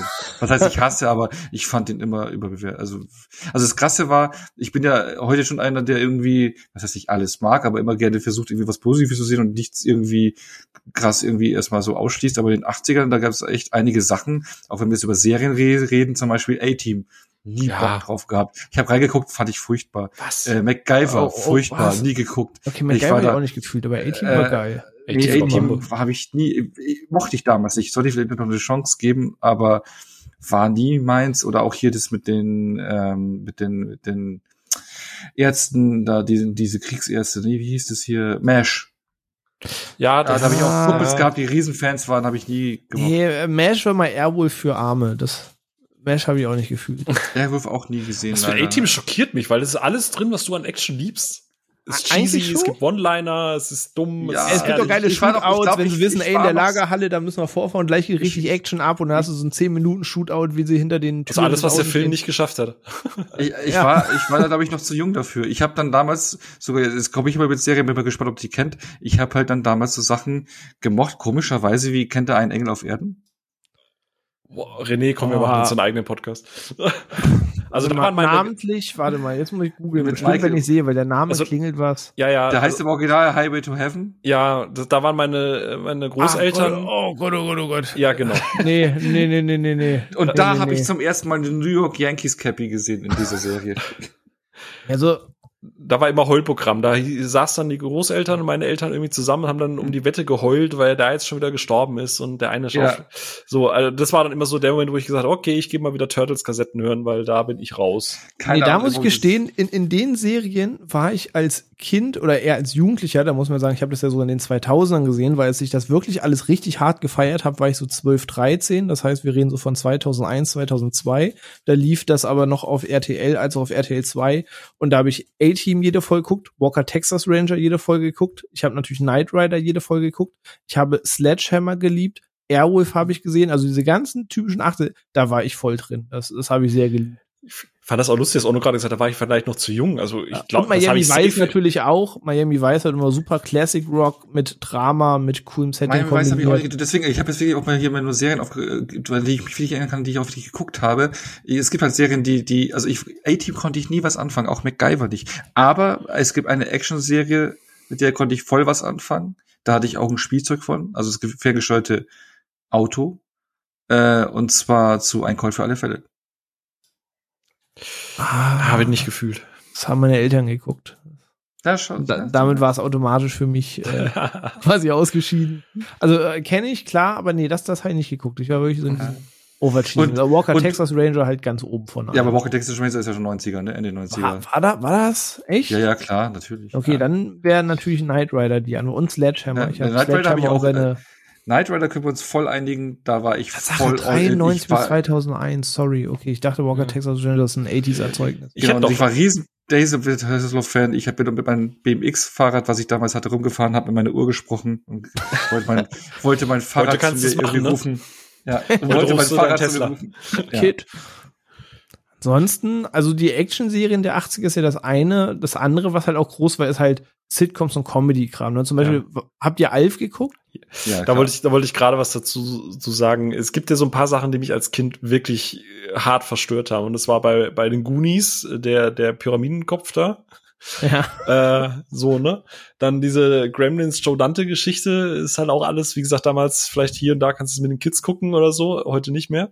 Und Alf, das ist eine Story, mit denen sie mich meine Eltern auch immer noch aufziehen. Ich weiß nicht, woran es liegt. Ich hatte ein Alf-Kissen, ich hatte sogar ein Alf-Plüschtier, also das war schon so ein Meter hoch, also, ne? Ich mochte Alf schon, aber immer wenn Alf die Serie lief, bin ich gegangen. Und ich glaube, das lag an der deutschen Synchro. Ich fand die, ich fand den so gruselig von der Stimme her, dass ich da tatsächlich immer gegangen bin, obwohl ich Alf als Figur mochte. Ich habe die ja zu Hause gehabt. Aber als Serie konnte ich das als Kind nicht angucken. Aber der weil hat doch voll selber die geile hatte. Stimme gehabt, wenn er immer gelacht und auf den Tisch gehauen hat. Ja, ich weiß nicht warum. Also ich kann es dir nicht erklären. Ich weiß nur, dass meine Eltern mir immer die Story erzählen. Immer wenn sie wollten, dass ich aus dem Zimmer gehe, haben sie Alf angemacht. Okay, also ich weiß nicht, ich war nie der riesen Alf-Fan, aber ich habe schon geguckt und hier und da mal eine Phase, Phase, Phase gerne geguckt. Und ich hatte so einen Alf-Koffer, so einen weißen, aber aber Alf war halt trotzdem, also die ganzen Sitcoms gingen ja auch los. Ne? Ich meine, Ja. äh, es ist ja echt krass hier, dass auch sowas wie Full House auch in den 80ern noch äh, gestartet ist. Oder Stimmt, auch alle stimmt, unter, Ende 80er, oder, ja. Ja, Oder genau, oder auch alle, genau, und alle unter einem Dach. Das schwierig gealtert. Ja, Ja, aber alle unter Cosby Show halt. Ja, schwierig ne, gealtert, auch- auch ne? schwierig. Also, Darfst Aber, du äh, nichts mehr zu aber sagen, Steve- aber Aber Steve Urkel ist auch in den 80ern noch gestartet hier, alle unter einem Dach. alle ist unter auch- einem Dach, ja. Ähm, ja, oder hier, mega, jetzt kommt, kennt ihr eh nicht. Ich weiß, das habe ich bei meiner Mutter mitgeguckt, unter der Sonne Kaliforniens. Nee, das. René, äh, weißt du was? Ich schmeiß jetzt eine schreckliche Familie rein. Das habe ich tatsächlich als Kind sehr viel geguckt. Das habe ich natürlich auch geschaut. Durch meine, durch Da meinen Erzeuger habe ich das viel gell? geschaut. Ja, nee, brauchst du Ja, aber da auch so Sache. Das ist halt Kind seiner Zeit. Ne? Ich habe da Ja. auch keine Folge von verpasst, aber was heute los wäre, wenn das so mit dem Drehbuch erscheinen würde, halte ich fest, das Internet würde brennen. Das- Ja, das ist, äh, ja, ja, das ist, äh, was eigentlich total lustig ist, weil Ed O'Neill, der da sonst wie auffährt, der ist ja eigentlich, zumindest was man so auch mitbekommt, medial, ist ja eigentlich der entspannteste Mensch von die Welt, ne? Ist halt irgendwie 40 Jahre mit seiner Frau irgendwie verheiratet, wohnt in L.A., zwei Kids, gemütliches kleines Häuschen. Der, der hat, der hat abgestaubt und hat sich dann einfach ein gemütliches Leben gemacht. Ey, nee, er hat ja Modern Family mitgespielt, was auch Ja, äh, großartige Serie ist und äh, da hat er auch nochmal abgeliefert im bedeutend werf noch mal- zeitgemäßen Humor. Ich werf noch mal Marvel-Stuff rein. Ich habe ihn, ich habe die Serie damals wirklich in den 80ern geschaut, oder ich weiß nicht, ob es in den 80ern war, aber in der Zeit, wo sie rauskam. Der unglaubliche Hulk mit Lou Ferrigno. Der hatte ich ja eben kurz, kurz erwähnt, weil der war ja auch mal Echt? Sindbad. Äh, Ach so, bei Simba, ja. Ja, genau, aber ja, natürlich auch geguckt. Äh, hat, fand ich auch als Kind dann ein bisschen spooky, den Typen, aber irgendwie war es dann halt auch geil. So. Und Dieses- ich werde einfach noch, Ja, dieses, Also, schlecht ja, geschmink, dieses schlecht geschminkte Grün. ja, und er hat auch mal, da gibt's auch einen Kampf gegen Thor, gell, den, hat man auch irgendwo in den dann reingestellt, der furchtbar ist. Aber ich, ich werfe werf einfach eine Serie rein, die zwar, äh, anscheinend wirklich in den 80ern gestartet ist, aber ich habe sie selber in den 90ern als Heranwachsender natürlich erst gesehen. Ich glaube, wie jeder, ich glaube, wie jeder, der die Serie gesehen hat, habe ich mich auch damals als Teenie, Zwölfjähriger oder wie alt ich da war, in Winnie Cooper verliebt. Jetzt, kommt jetzt kein, wie ich schon an den Namen sagen. Bei Mini Cooper Wunderbar. denke ich halt erstmal an ein Auto. Wunderbare Jahre. Ah. Oh, ich, äh, wenn jetzt die Namen genannt sind, wenn du jetzt von Winnie gesprochen hättest, hätte sofort Klick gemacht, aber Mini Cooper verbinde ich jetzt weniger. Äh, aber ja, klar, wunderbare Jahre. Für mich irgendwie im Kopf eine 90er-Serie, auch wenn du recht hast, wahrscheinlich 18 gestartet. Ähm, aber eben auch mit RTL Oh, nee, 2. ich korrigiere, 1990 gestartet. Scheiße, bam, raus. Ich bin raus. Oh. Ich dachte, es wäre noch in den 80ern Pro gestartet. Eckers in ist den sind 80ern. raus. Äh, Ja, sorry. Nee, wunderbare Jahre, natürlich. Aber wunderbar passt nicht hier rein. Ja, ich würde noch, ich würde zwei Sachen noch mitnehmen. Das ist zwar in den, 60, in den 70ern gestartet, aber ist bis in die 80er gegangen. Die Muppet Show. Mhm. Also die Muppets an sich, ähm, liefen Als von Kind gar nicht gefühlt. nicht. Ah, Wenig, ich, so- also ich habe mit Sesamstraße als auch Muppet sehr wenig Berührungspunkte in der Jugend gehabt. ja, Sesamstraße habe ich auch nie gefühlt, aber Muppet Show, also gerade die zwei Grumpy, äh, was waren's, Wallace und Stettler, glaube ich. Äh, Ich glaube, Ja, die fühle ich halt immer noch. Die hab ich, da, ich war damals schon so ein alter senioriger Typ, der immer vom Balkon runterschimpft. Äh, habe hab ich schon immer ja, das gefühlt. passt zu dir, das Ja, das ist richtig. Dankeschön. Ich hasse dich. Ähm, und gerne. etwas, das ich tatsächlich wirklich gerne geguckt habe, weil natürlich auch, wir wissen, in den 80ern Kinderserien mussten immer einen Bildungsauftrag haben, denn wir wussten, am Ende kommt immer, also Ich Kids, was- bitte nicht einen Löffel nehmen und äh, Crystal Meth da drin anbraten, ähm, sondern es war einmal das Leben. Ja, und es war Ja. einmal die Geschichte. Genau, und das, die Lebensvariante davon fand ich halt immer am spannendsten und ich, manchmal erwische ich mich, wie ich immer noch heute denke, wenn ich eine Spritze bekomme, wo ich denke, hä, die fahren jetzt alle in ihren schwebenden kleinen Ja, die äh, ist schon großartig. ähm, Zellen da jetzt durch meine Blutbahn und schieben irgendwo böse Ja. Viren durch die Gegend. Ja, die, es war immer Reihe auf jeden Fall. Die habe ich auch als Kind sehr viel geguckt. Ja. War immer der Ist- Mensch ist- und so weiter. Nee, da gehe ich mit, das war wirklich schön. ja, ist, die kam, lief noch oder, also weiß nicht, ob es noch läuft, aber lief mal vor kurzem sogar noch auf Netflix. Scheiße, das sagst du mir jetzt erst. Mhm. Too late.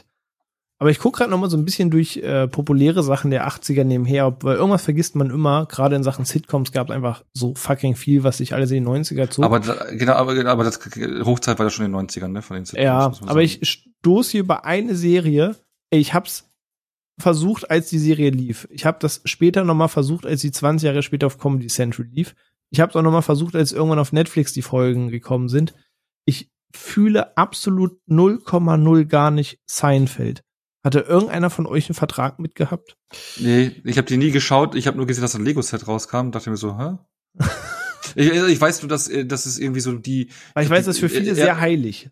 Ja, ja, er, er war ja, glaube ich, auch dann, Herr Hauptdarsteller, war, glaube ich, auch der bestbezahlteste Seriendarsteller zu der Zeit oder Sitcom-Darsteller. Die, die war ja hoch. Die war ja Mhm, wirklich so ja. wie Friends danach, aber ich habe auch Friends nie gefühlt. Äh, also Nee, die, beiden, nee, die sind, nee, ist bei voll an mir vorbeigegangen. Nee, Friends nur das schlechtere How I Met Your Mother. Also die, ich glaube, die einzige Uh. Sitcom, die richtig, Sitcom, die bei mir richtig ist, äh, es gibt nur zwei Sitcoms, die sind in den 80ern gestartet, Full House und alle unter einem Dach. Das waren echt so meine, meine Sitcoms. Alf ist eigentlich auch Sitcom. Full House war Ähm. mir immer zu liebenswürdig. Die haben sich alle lieb gehabt und Arm genommen. Am Ende war doch alles cool. Da, das war mir immer zu knuddelig. Das fand ich. Und Alf ist natürlich auch cool gewesen. Und ansonsten, ich war auch nie Prince of Bel Air, was in den 90ern dann kam. Ja, oder das war 90er. Doch. höchstens vielleicht noch Bel Air Hör mal, wer der hämmert, aber auch Ja. nicht so. Nee. Also, Wir, wir haben letztens auf dem Discord ging es auch um Seinfeld, wo es dann irgendwie hieß, man muss fairerweise wohl erst die zweite oder dritte Staffel gucken, bis die Serie so diesen Ton findet, wofür sie dann immer geliebt wird. Ich weiß gerade nicht, wer es gesagt hat, aber ähm, habe ich aber auch nie gefühlt. Also ich habe tatsächlich, äh, so traurig das klingt, äh, Jerry Seinfeld erst durch, Comed äh, durch diese Netflix-Serie Comedians in Cars Getting Coffee äh, äh, so richtig bewusst wahrgenommen, äh, wo er sich ja irgendwie immer Branchenkollegen schnappt, also aktuelle und, und alte und dann halt auch über die Branche und so weiter redet und über damalige Geschichten. Er redet halt auch sehr viel über Seinfeld und äh, lädt dann natürlich auch viele aus dem Cast mit ein. Äh, und dadurch ist mir das erste ins Bewusstsein gekommen, dass ich da gedacht habe, ich glaube, ich werde da irgendwann mal reingucken. Aber es ist, glaube ich, vom Humor schon Special Interest. Ja, also generell Sitcoms gibt es auch, einen- auch wer ist hier der Boss mit Michael J. Fox oder so, auch so nie so ganz gefühlt. Also wenn dann tatsächlich auch eher diese Familien-Sitcoms, aber die bisschen raueren. Also ich mochte Roseanne sehr gerne zum Beispiel. Hm, nee, das, das, die hat mich auch nicht, also da, nee. Das war ein bisschen magst, kratziger. du magst King of Queens, ne?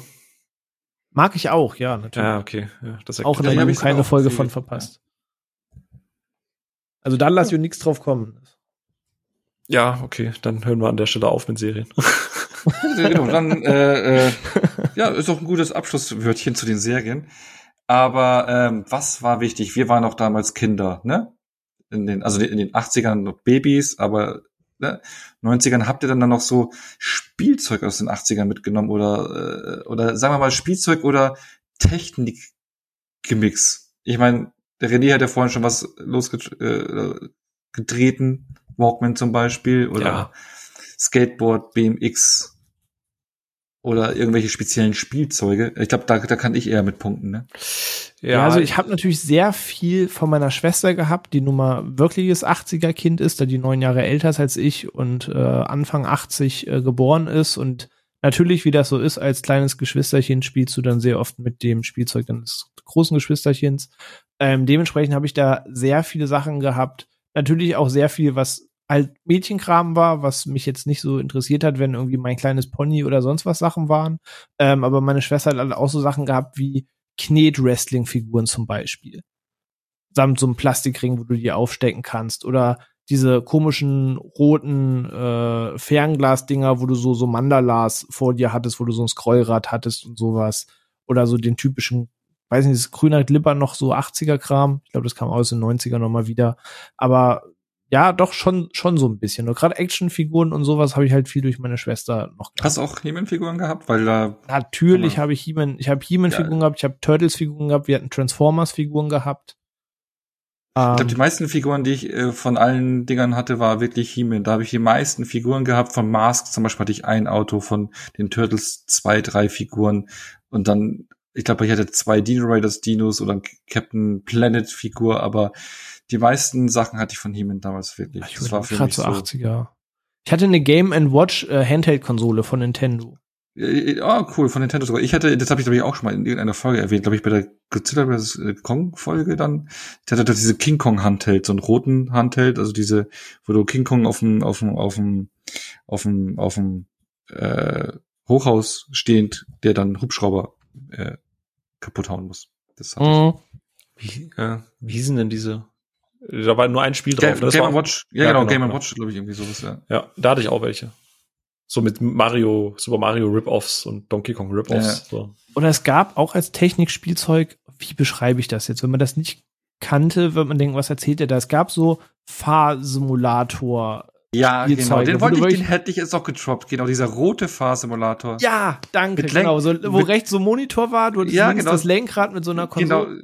Und du hattest auch eine Gangschaltung mit dabei. Ja, und ja, Genauso, ja. das war so schwarz-rot irgendwie. Genau. Yes, exakt. yes, yes, yes. Das hat einfach nur so geleuchtet und du hast eigentlich im Hintergrund irgendwie nur so ein Ding gehabt, was so durchdreht. Und dann ja, hast und du das irgend so- Display war vollkommen für den Arsch, da durfte kein Ja, ja. Licht drauf scheinen, da hast du eigentlich nichts mehr erkannt, aber, aber genau, das, das habe ich auch gehabt. Ja, ich auch. Ach, geil. Ich hatte sogar damals, also da kommen wir gleich zu ein anderes Thema, genau, ähm, aber ja. Und ich hatte, es ist auch 80er Jahre Ding, kennt ihr noch diese Ritterburgen, die so durchgepresst waren? Dieses komische, ich habe das letztens auf Twitter irgendwo als Foto gesehen. Ich weiß nicht, wie man das beschreiben kann. Das ist so eine, irgendwie durchgepresste, durchgedrückte, weil so komisches Material, so eine Ritterburg. Die hatte ich. Boah, Ich weiß nicht, ob ich, typisch 80er ist, aber nee, muss ich euch mal ein Bild zeigen, man kann es schlecht beschreiben. Nee, das glaube ich nicht. Was, weil ich auch noch im Kopf habe, aber auch da weiß ich nicht mehr, war das wirklich eine 80er-Sache oder war das eine 90er-Bewegung?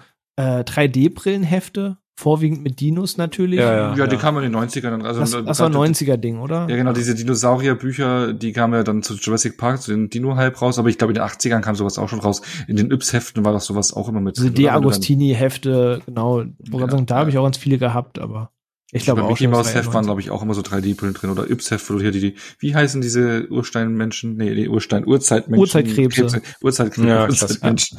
Genau, ich, ich habe immer, ohne Scheiß, weil die haben doch immer Urzeitkrebse waren drin und die hatten doch dann immer Bilder dabei, wo so kleine Krebsmenschen waren. Und ich dachte, es sind wirklich kleine Krebsmenschen, die dann rauskommen. Also ich hab's wirklich geglaubt.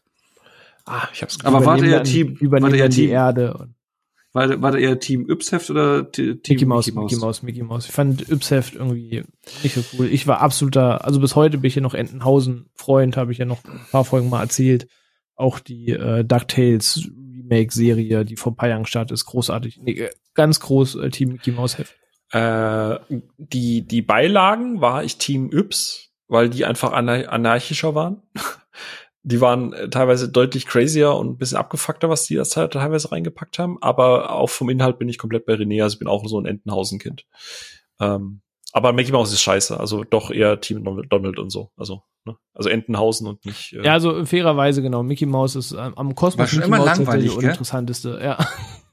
Also Ja. die Figuren drumherum waren immer war cool. Markenzeichen, aber irgendwie am langweiligsten Mickey Mouse, ne? Genau, und was ich vorhin schon gesagt hatte, ich hatte das ferngesteuerte Auto von Colt Sievers und zwar den GMC Sierra Classic in braun Gold als ferngesteuertes Auto. Ja. Mein, mein großer Stolz war damals ein. Ich, ich suche die ganze Zeit schon. Ich habe es jetzt auf eBay gefunden und scheinbar ist das echt eine Rarität. Ich hatte Schon von gekauft? ich hatte von Teenage Mutant Hero Turtles damals noch, ne, noch nicht Ninja, sondern Hero Turtles. Ähm, wie beschreibe ich das jetzt? Das ist so ein Koffer gewesen, ähm, so ein, so ein, so ein, und den konntest du aufklappen und es war dann wie so ein dreidimensionales Spielbrett. Und dein Ziel war, oben war halt das Technodrom und da waren so rote Bubbles drin, so, so rote, keine Ahnung, Giftkammern und war halt ein Würfelspiel und du musstest halt mit den Turtles quasi zum Technodrom kommen, bevor oben quasi ähm, äh, die pro Zug halt diese diese Vergiftung quasi in die Stadt in die Abwasserkanäle gegangen ist.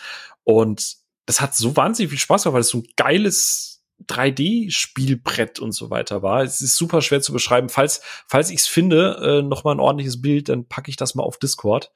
Ähm, aber das war so mein Stolz. Weil wie gesagt, ich war, ich war halt ein absolutes Turtles-Kind.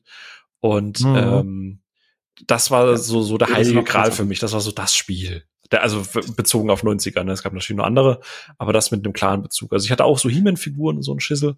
Aber alles war cool und nice, aber das habe ich halt gefühlt. So T Turtles war ein, ging alles. Da, Da müssen wir mal eine Folge machen, ne? Aber da wird ja eh an neuen Filmen gearbeitet. ne? Aber wo Also, so ist- 80er oder es geht da auch schon 90er Sachen sind, ähm, habt ihr ein Catcar besessen?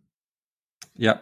Ja auch immer, die, sind, die sind immer noch, die sind immer noch in. Also Oh, ich habe nie aber. eins gehabt. Ich hatte so, einen- so einen Bagger mit Pedale, war auch Nee, ganz glaub, nice, ich- aber ich hatte nie einen Catcar gehabt. Ich hatte eins, und hier haben jetzt hier bei uns im Vorort ganz viele so, es gibt jetzt so hippe Ca- Cat Cars, also die sehen voll fancy aus, also äh, kennt ihr die fancy Fahrräder, es gibt auch fancy Cat Cars und ähm, nicht vergleichbar mit den damaligen Dingern. So, ich weiß nicht, wie ich es beschreiben soll, aber die sehen halt irgendwie fancy aus.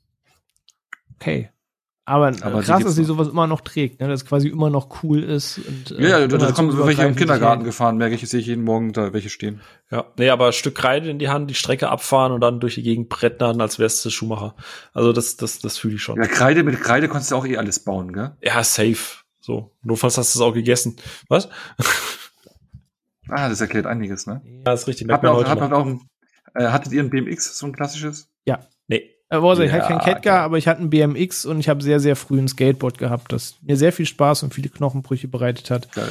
Ähm, also BMX und Skateboard, da war ich vorne dabei. Das war ein sehr wichtiger Teil meiner Jugend. Ich war Team Also ich habe ich habe ich habe jetzt ich habe ein BMX gerade als Kind halt gehabt, ne, weil es halt einfach cool war. Also ich Mit blauen schon- Reifen.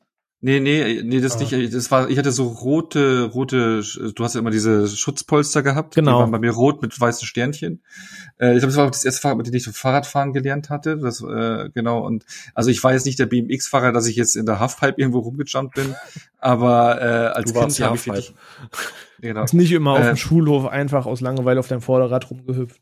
Nee, nee, nee, ich war eher so, ich, ich rede jetzt gerade von Kindergartenzeitalter, da hatte ich einen BMX, ja. Okay, nee, ich habe das in der frühen Jugend gehabt, in der Tat. Und Kassettenrekorder, äh, den Kassettenrekorder hatten wir ja schon vorhin gesagt, genau, und, und, Natürlich. und äh, Walkman. Aber da ging er bis in die Mitte, in, in, in den 90er, ne, Walkman. Ey, bei mir teilweise noch bis. Anfang der 2000, also ich kann Ja. mich noch erinnern, bevor ich, also ich habe tatsächlich einen CD-Player quasi fast übersprungen, weil es hat mir quasi meine Eltern mal einen geliehen und das Problem bei ähm, CD-Playern war nur bei Discmans, die CD springt halt. Das heißt, wenn du draußen unterwegs warst und ja. warst am Laufen, du hast da nicht viel von gehabt, weil dadurch, dass die CD springt, hast du mal wieder Aussetzer gehabt. Das war für Und so riesig das Ding. plus das, genau, das war halt voll Käse. Deswegen habe ich saulang für draußen einen Walkman besessen und bin quasi von da auf den MP3-Player gesprungen. Und ich habe noch Sachen wie die ersten Linkin Park Sachen aus der Meteora und Hybrid Theory Zeit habe ich noch aus dem Radio auf der Kassette aufgenommen, Anfang der 2000er. Okay. Was auch nie Team Minidisc. Nee, hat meine Schwester besessen, hatte ich kurz überlegt, aber dann kam eben schon das Thema MP3 um die Ecke und dann zeichnete sich irgendwie schnell ab, dass MD die Technik sein wird, die sich nicht zwingend durchsetzt. Ja. Und das habe ich tatsächlich alles geskippt. Ich habe meinen Walkman sehr, sehr lange in Ehren getragen. Also ich Ja, war stets mit einem Bleistift bewaffnet. Ich hatte damals einen Kumpel gehabt, der hat Minidisc-Player gehabt, auch in der Anlage und überall ist es drin, der ist voll auf Minidisc äh, umgeschwenkt. Ja, das ist halt so, wie wenn du dich damals für die HD, die DVD entschieden hast, ne? Ja, genau. Meine. Schwester wollte mir das auch anquatschen. Hier ist voll krass, guck mal, wie klein das nur ist und so und so viel Spielzeit und ne, hast hier nicht dieses Kabelchaos, hast keinen Salat und musst deine Kassetten wieder aufwickeln und so. Aber nee, da hat Aussitzen sich äh, skippen. bewährt. Ja, stimmt, das, das Gott, ist ein guter, guter ne? aber ja, heute so selbstverständlich, ne? Damals musst du echt vorspulen, gucken, wo war ich, wo war ich und nach Ja. 80 Mal vorspulen und zurückspulen war deine Kassette im Arsch. Das, Der, der, der Kids heute, ihr, ihr Edge-Problem ist bei uns damals der Kabel, äh, der Bandsalat auf der Kassette. Aber Ja. apropos Bandsalat, ihr seid ja voll die Hardcore-Gamer. Habt ihr damals, habt ihr noch so die 80s-Zeugs mitbekommen, von was Videospiele betrifft?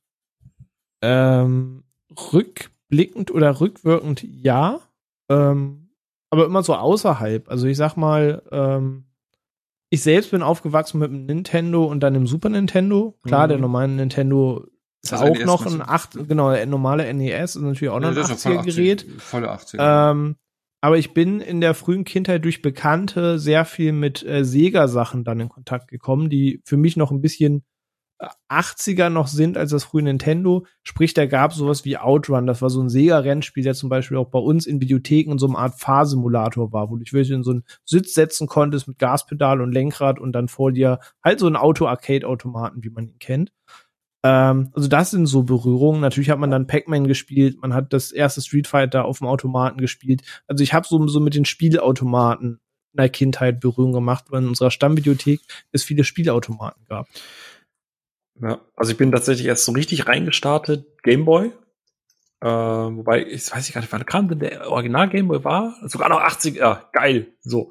Also erster Gameboy, der große graue Klotz, das war immer mit dabei in jeden Urlaub vorgegangen sind. Äh, damals als Displays noch nicht selbstleuchtend waren. Das war schlimm. Nachts, nach, nachts Hardcore, ne? Autofahren war Wie- schlimm. Ja, ja, wie, äh, es gab, aber es gab dieses. Man hat diese beleuchtete. Nintendo, äh, diese Gameboy-Lupe gehabt mit Licht dran. Genau, Ja, genau, die ey, wollte ich gerade erwähnen. Die, Die, ja, die fand ich Die hab damals ich mal- schon schlimm. Die, die habe ich nur gehabt. ausgegeben. Ah, krass. Die war wichtig. Aber, äh, wie gesagt, dann Super Nintendo so richtig durchgestartet. Aber mein Vater hatte tatsächlich noch einen C64 auf dem Dachboden. Hatte ich auch. Hatte Ja. ich auch. Und ähm, wenn, wenn, wenn, wenn es ein guter Tag war. Und das Lustige ist, wenn ich C64, man hat ja auch so ein, ein, ein Geruchsgedächtnis und äh, damals, ne, äh, so Dachboden, äh, meine Eltern haben da oben geschlafen, so, so, so klassisch der Teppichboden unten drin, viel Holzelemente. Und das hat natürlich so einen gewissen Geruch gehabt. Und immer wenn ich an C64 denke, denke ich an dieses gewiss, an diesen, an diesen Geruch. Das ist einfach so Kindheit. Das, das ist für mich noch prägender als irgendwie jeder Film oder jede Serie aus der Zeit. Und C64 war dann äh, äh, das Ding. Also wenn ich konnte das halt noch nicht bedienen, aber wenn ich wusste, mein Vater sagt hier, ich mach dir, mach dir den C64 an, dann tippt er da irgendwas drauf rum und dann lief dann halt Bobble, äh, wie ist das Bubble Bobble Ja, Oder- oder, Summer Games. ja, Turrican, Boulder Dash oder International Karate Plus. Also Ja. äh, Ich habe da Barbarian gezockt. Das sagt mir jetzt tatsächlich nichts. Das ist das, wo du mit zwei Schwertern Barbaren gegeneinander gekämpft hast. Ach so, und ja. Du konntest den anderen den Kopf abhauen und dann kam so ein ja, fühle. Monsterviech und hat den Kopf weggekickt. Ich hatte, ich glaube, das brutalste, was wir hatten, war, da hatte ich, gab es sogar einen Joystick dazu, das erste Mal dann auch Joystick. Ähm, das war so ein Spiel, wo du ähnlich wie an einem Arcade-Automaten äh, im Prinzip eine Waffe bedient hast dann auf Militärstützpunkt durch die Gegend äh, gelaufen wurdest und Leute abschießen musstest. Ähm, aber das war dann auf so einer illegalen Disk, also das war, war dann nicht offiziell gekauft. Ich glaube, das konntest du in Deutschland auch gar nicht kaufen. Aber mein Vater hatte da Connections.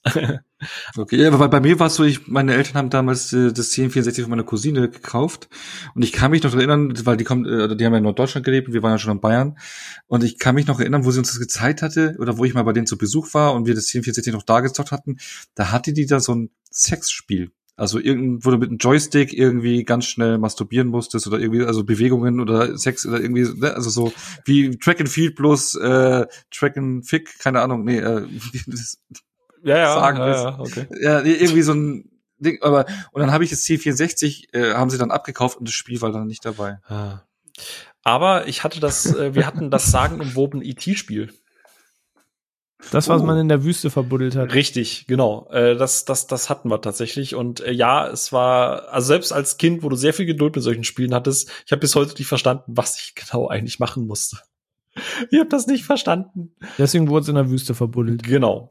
Aber jetzt haben wir vorhin übrigens E.T. vergessen, gell? Bei den Filmen. Ja, aber das kennt ja jeder. Wir wollten ja mal so ein bisschen. Ja, stimmt, stimmt, stimmt. Ja. Nee. Ich wollte gerade sagen, wir wollten extra nicht diese Filme wählen, weil dann hätten wir über Terminator und Indiana Jones und Nee, und äh, genau, aber äh, NES hatte ich dann auch irgendwann. Also die Story habe ich schon mal erzählt, wie ich plötzlich mein NES bekommen habe, glaube ich, hier, oder? Ja, du wolltest, du wolltest, ähm, du hattest die Möglichkeit, was war es? Nee, Ja, genau, ich hatte mein Gameboy, mein, mein, mein Gameboy wurde geklaut im Urlaub mit meinen ganzen Spielen und äh, meine Eltern haben gesagt, okay, dann kriegst du halt eine Konsole dafür als Ersatz, weil ich halt so traurig war und das äh, Super Nintendo ist gerade da schon rausgekommen und ich hatte die Entscheidung, ob mir- ob ich ein Super Nintendo bekomme oder ein NES und weil alle meine Freunde ein NES hatten noch damals, weil sie noch das war alle der BWL auch noch, hatten. genau. Ja, und dann habe ich mir halt das NES, äh, weil ich dachte, da kann ich von meinen Freunden halt die Spiele leihen, ne? Weil Ja, für deine Eltern Ja. war es ein guter Deal, sag ich mal, ne? ja. Ja. Aber, äh, Viel Ja? Liebe für das, was René vorhin gesagt hat, äh, Arcade-Hallen. Ja, da Äh, wollte ich jetzt gerade hin. Habt ihr, weil, weil, wenn wir, das wollte ich noch als letzten Punkt hier im Gaming-Bereich sagen, weil auch gerade Stranger Things, die, äh, warte mal, wir kriegen jetzt die vierte Staffel, in der dritten Staffel, war das doch, in, in irgendeiner Staffel war doch äh, Arcade ganz groß, oder was in der zweiten? Irgendwo waren sie, sind sie doch die ganze Zeit in der Arcade rumgehangen. Mhm. Ähm, und so eine Arcade-Halle, also sowas habe ich ja persönlich nie irgendwie mitbekommen damals. Habt ihr da so richtige Arcade-Hallen noch mitbekommen? Oder irgendwo? Ähm, Arcade-Hallen spät. Also wenn ich jetzt an die erste Arcade-Hallen-Erfahrung denke, das war tatsächlich 2008 oder 2009 auf der Gamescom. Da sind wir Okay, einen Tag ja. vorher angereist, ähm, haben geguckt, was geht abends in Köln, waren eh das erste Mal in Köln und haben dann gesehen, da war in der Innenstadt wirklich eine zweistöckige Spielhalle mit Light- und Railgun-Automaten, mit Fahrautomaten, mit irgendwelchen Joystick, ähm, Beat'em-up-Automaten aller Street Fighter und wirklich über zwei Stockwerke. Und da haben wir tatsächlich den ganzen Abend so richtig in dieser Arcade-Halle verbracht. Ähm, aber die Erfahrungen davor basierten sehr auf Urlaube. Also Ja. ich wär, zum Beispiel in der Same. Türkei im Urlaub gab es immer Street Fighter Automaten, an dem ich sehr viel mit meiner Schwester gespielt habe. Bei mir war es Ungarn, auch Street Fighter. Ja, eben Klassiker. Ähm, und eben die eben sagen umwobene Videothek bei uns um die Ecke, die tatsächlich auch sechs, sieben Spielautomaten eben hatte, samt auch so Fahrzeugsimulationen und so weiter oder so Motorradsimulationen, wo du dich draufsetzt und dann das Display vorne hast, oder so Light-Shooter-Dinger.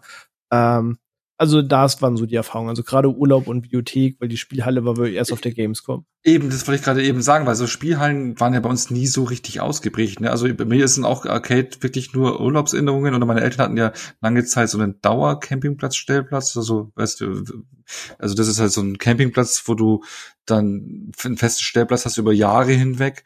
Und da gab es dann auch ein, ein, so eine Wirtschaft und da war dann ein Automat, wo dann so SNK-Spiele waren. Aber so ja, Spielhalle habe ich dann auch wirklich Jahre später. In London gibt's so eine coole, so eine Mamco Hall direkt am London Eye. Ähm, da war ich jetzt ein paar Mal, aber ansonsten, das habe ich nie so eine richtige Arcade-Halle damals, wie man sie in den 80ern, wie in diesen Stranger Things äh, gezeigt hat und wie man in den 80er-Filmen immer sieht, habe ich nie kennengelernt. Ich glaube, ich habe so eine verschwommene Erinnerung von einer Arcade-Halle, aber ich glaube, das war, da sind wir irgendwann mal speziell hingefahren. Aber ähm, wir sind früher sehr gerne, und ich habe gerade recherchiert, das Bad gibt's noch. Also es ist keine Sponsored Werbung, sondern es ist einfach, wir sind da früher hin, das gibt's immer noch. Äh, in Landau gibt's das Laola Freizeitbad.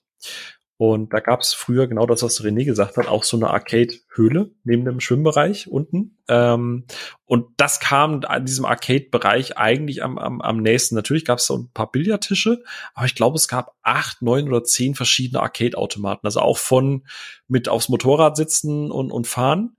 Äh, natürlich den Street Fighter in Billo, nämlich Virtua Fighter, was ich ja immer furchtbar fand. Äh, ich wollte immer Street Fighter spielen, bekam aber nur Virtua Fighter. Und es gab dort ein Terminator äh, Arcade. Mit der Knarre, ja. Mit der Knarre, ja. Also. Genau. Und ich war viel zu klein. Ich stand halt immer auf den Zehspitzen. Es war immer lustig für alle drumherum, weil ich halt kaum irgendwie richtig aufs Display gucken konnte. Aber ich habe dieses Spiel von Herzen geliebt. Das Rumble-Feedback war sensationell. Die Aufmachung von dem Automaten war richtig, richtig, richtig geil. Ähm, dort das äh, Original One-Liner, ich glaube Terminator 2 Nee, ich glaub, das war Terminator 2, es war, war Terminator 2, ja. Genau. Äh, du hattest One-Liner drin und die, die, ich glaube, du hattest ein Uzi äh, als, als, als Joystick, die war richtig detailliert und so.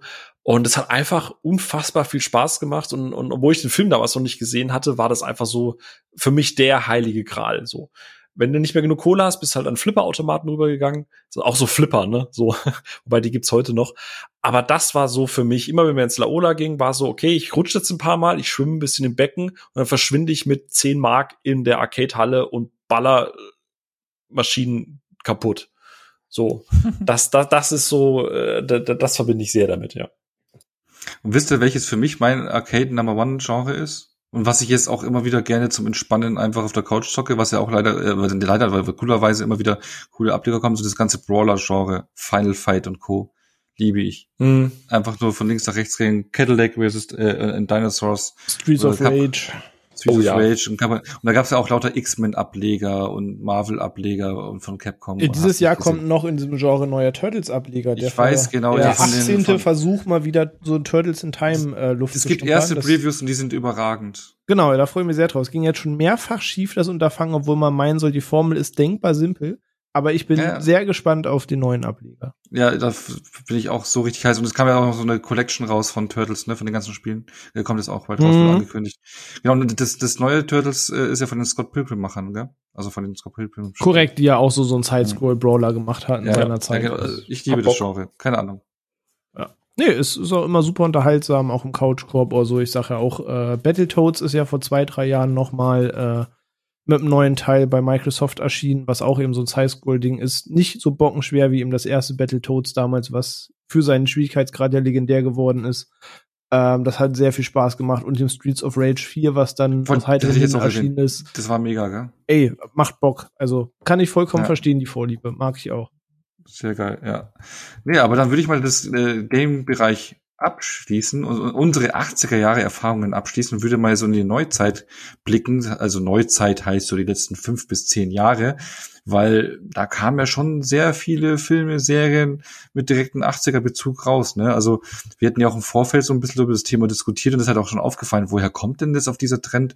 Und das kann ja auch natürlich daran liegen, klar, die Zielgruppe ist ja älter geworden, die die gut Kohle haben, die Popkultur mhm. hat sich in den 80ern entwickelt, man ist jetzt liquide, zum einen, das heißt, man kann das Thema ausschlachten, ne, so das Thema Nostalgie, was wir schon hatten.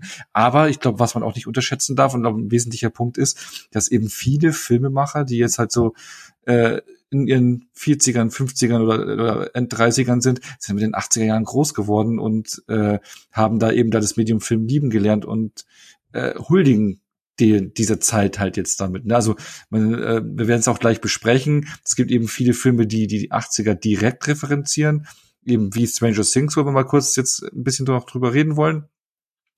Äh, oder auch Filme wie Super 8, die halt eben direkt in den 80ern spielen, aber es gibt auch eben verdammt viele Filme, die sich haben einfach nur inspirieren lassen von den 80er Jahren, mhm. sei es durch Farbgebungen von musikalischen Einsätzen oder generell vom Aufbau, wo man einfach die großen Vorbilder sieht, ne, aber die jetzt keinen direkten 80er Popkultur Referenz Overflow haben, sondern einfach so eine Huldigung sind. Und da wollen wir jetzt gerade mal so ein bisschen durchgehen, ne, was so in den letzten Jahren reinkommt, weil man vernimmt es ja auch immer so, diese 80er Retro-Welle, äh, irgendwie manche sind schon genervt, ach, das ist schon wieder 80er Retro oder sonst irgendwo, äh, so ein Thema, was, äh, das, das ist eine Frage, die wir uns am Ende auch noch stellen wollen. Oh, ein neuer Trailer, in dem Blue Monday läuft. Aha. Genau, ja, ne, aber äh, wird's zu viel oder kann es nicht genug sein?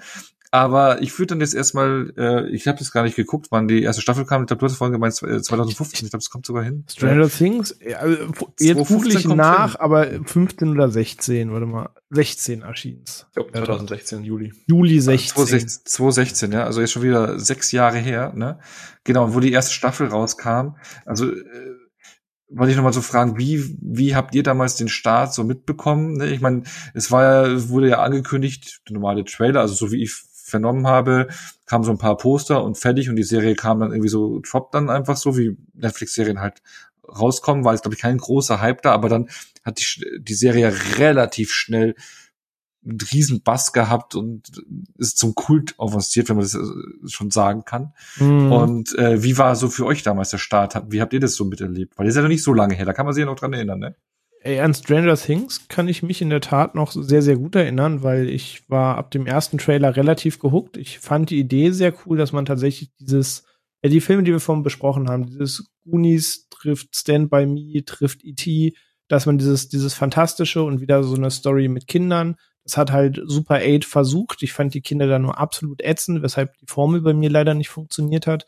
Ähm, aber ich fand schön, dass man das eben nochmal versucht hat, weil ich diese Art der Geschichten einfach mochte und das zusammen mit dieser, dieser Poltergeist und andere Dimensionen Idee und das ist so ganz viel vermischt.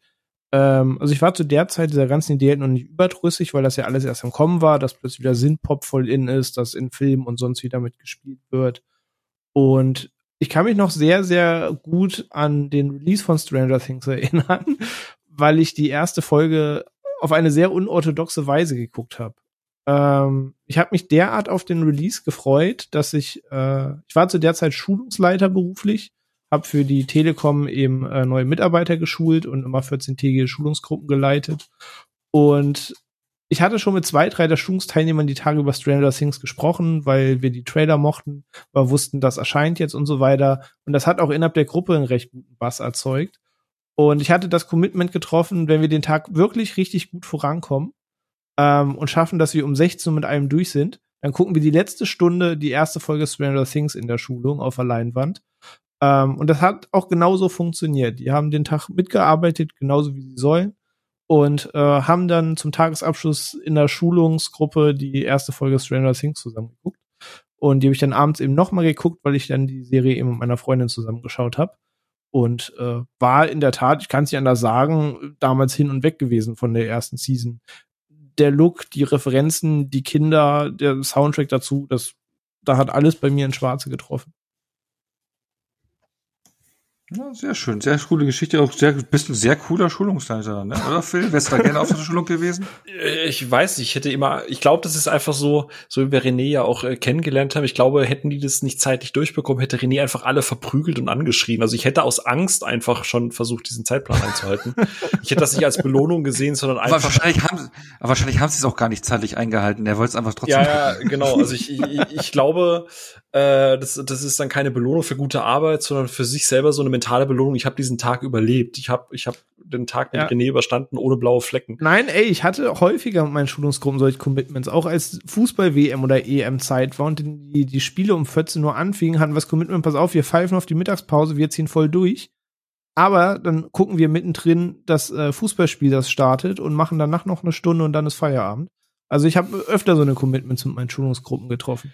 Ja, du hast das, du hast, du hast das Incentive-Spiel komplett verstanden. Wie, wie ja. motiviert man richtig, ne? So Zuckerbrot, Peitsche und die Leute entscheiden sich natürlich immer fürs Zuckerbrot, außer natürlich, die, die ganz harten. Ich habe schnell gemerkt, so Schulungsleiter ist einfach, ich hasse es, Leuten Sachen beizubringen, deswegen war der Job nicht für lange Zeit geeignet. Aber ich wurde auch von meinem Chef mehr oder minder genötigt, eben den Job zu übernehmen, weil es hieß, du bist so tief im Thema drin und äh, ne, kannst du's machen.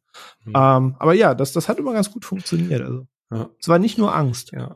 Ich habe auf jeden Fall nicht so eine coole Story. Bei mir war es ganz, ganz klassisch. Ähm, Trailer gesehen. Und wie du es gerade schon gesagt hast, also ich glaube alle, also erstes Mal 2016, Netflix war in Deutschland noch mal ein bisschen eine andere Geschichte. War das nicht, ist Netflix nicht 2016 erst so richtig im deutschen Markt durchgestartet? Jetzt, wir hatten in der Netflix-Episode drüber Ja, ich glaube, das war ein, weiß zwei nicht, ich verbinde vorher. Netflix hab ich- Start immer mit House of Cards, aber ich habe auch damals mit Das war schon ein bisschen vorher. Also wir, selbst wir hatten schon Netflix und wir sind recht spät dran gewesen. Ja, 2014 war Netflix, September 2014 Ja. war Netflix in Deutschland, genau. Also, zwei Jahre Stimmt. nicht schlecht geschätzt. Nee, aber stimmt, er House of. Cards war so das Ding, weil das hat jeder halt geguckt.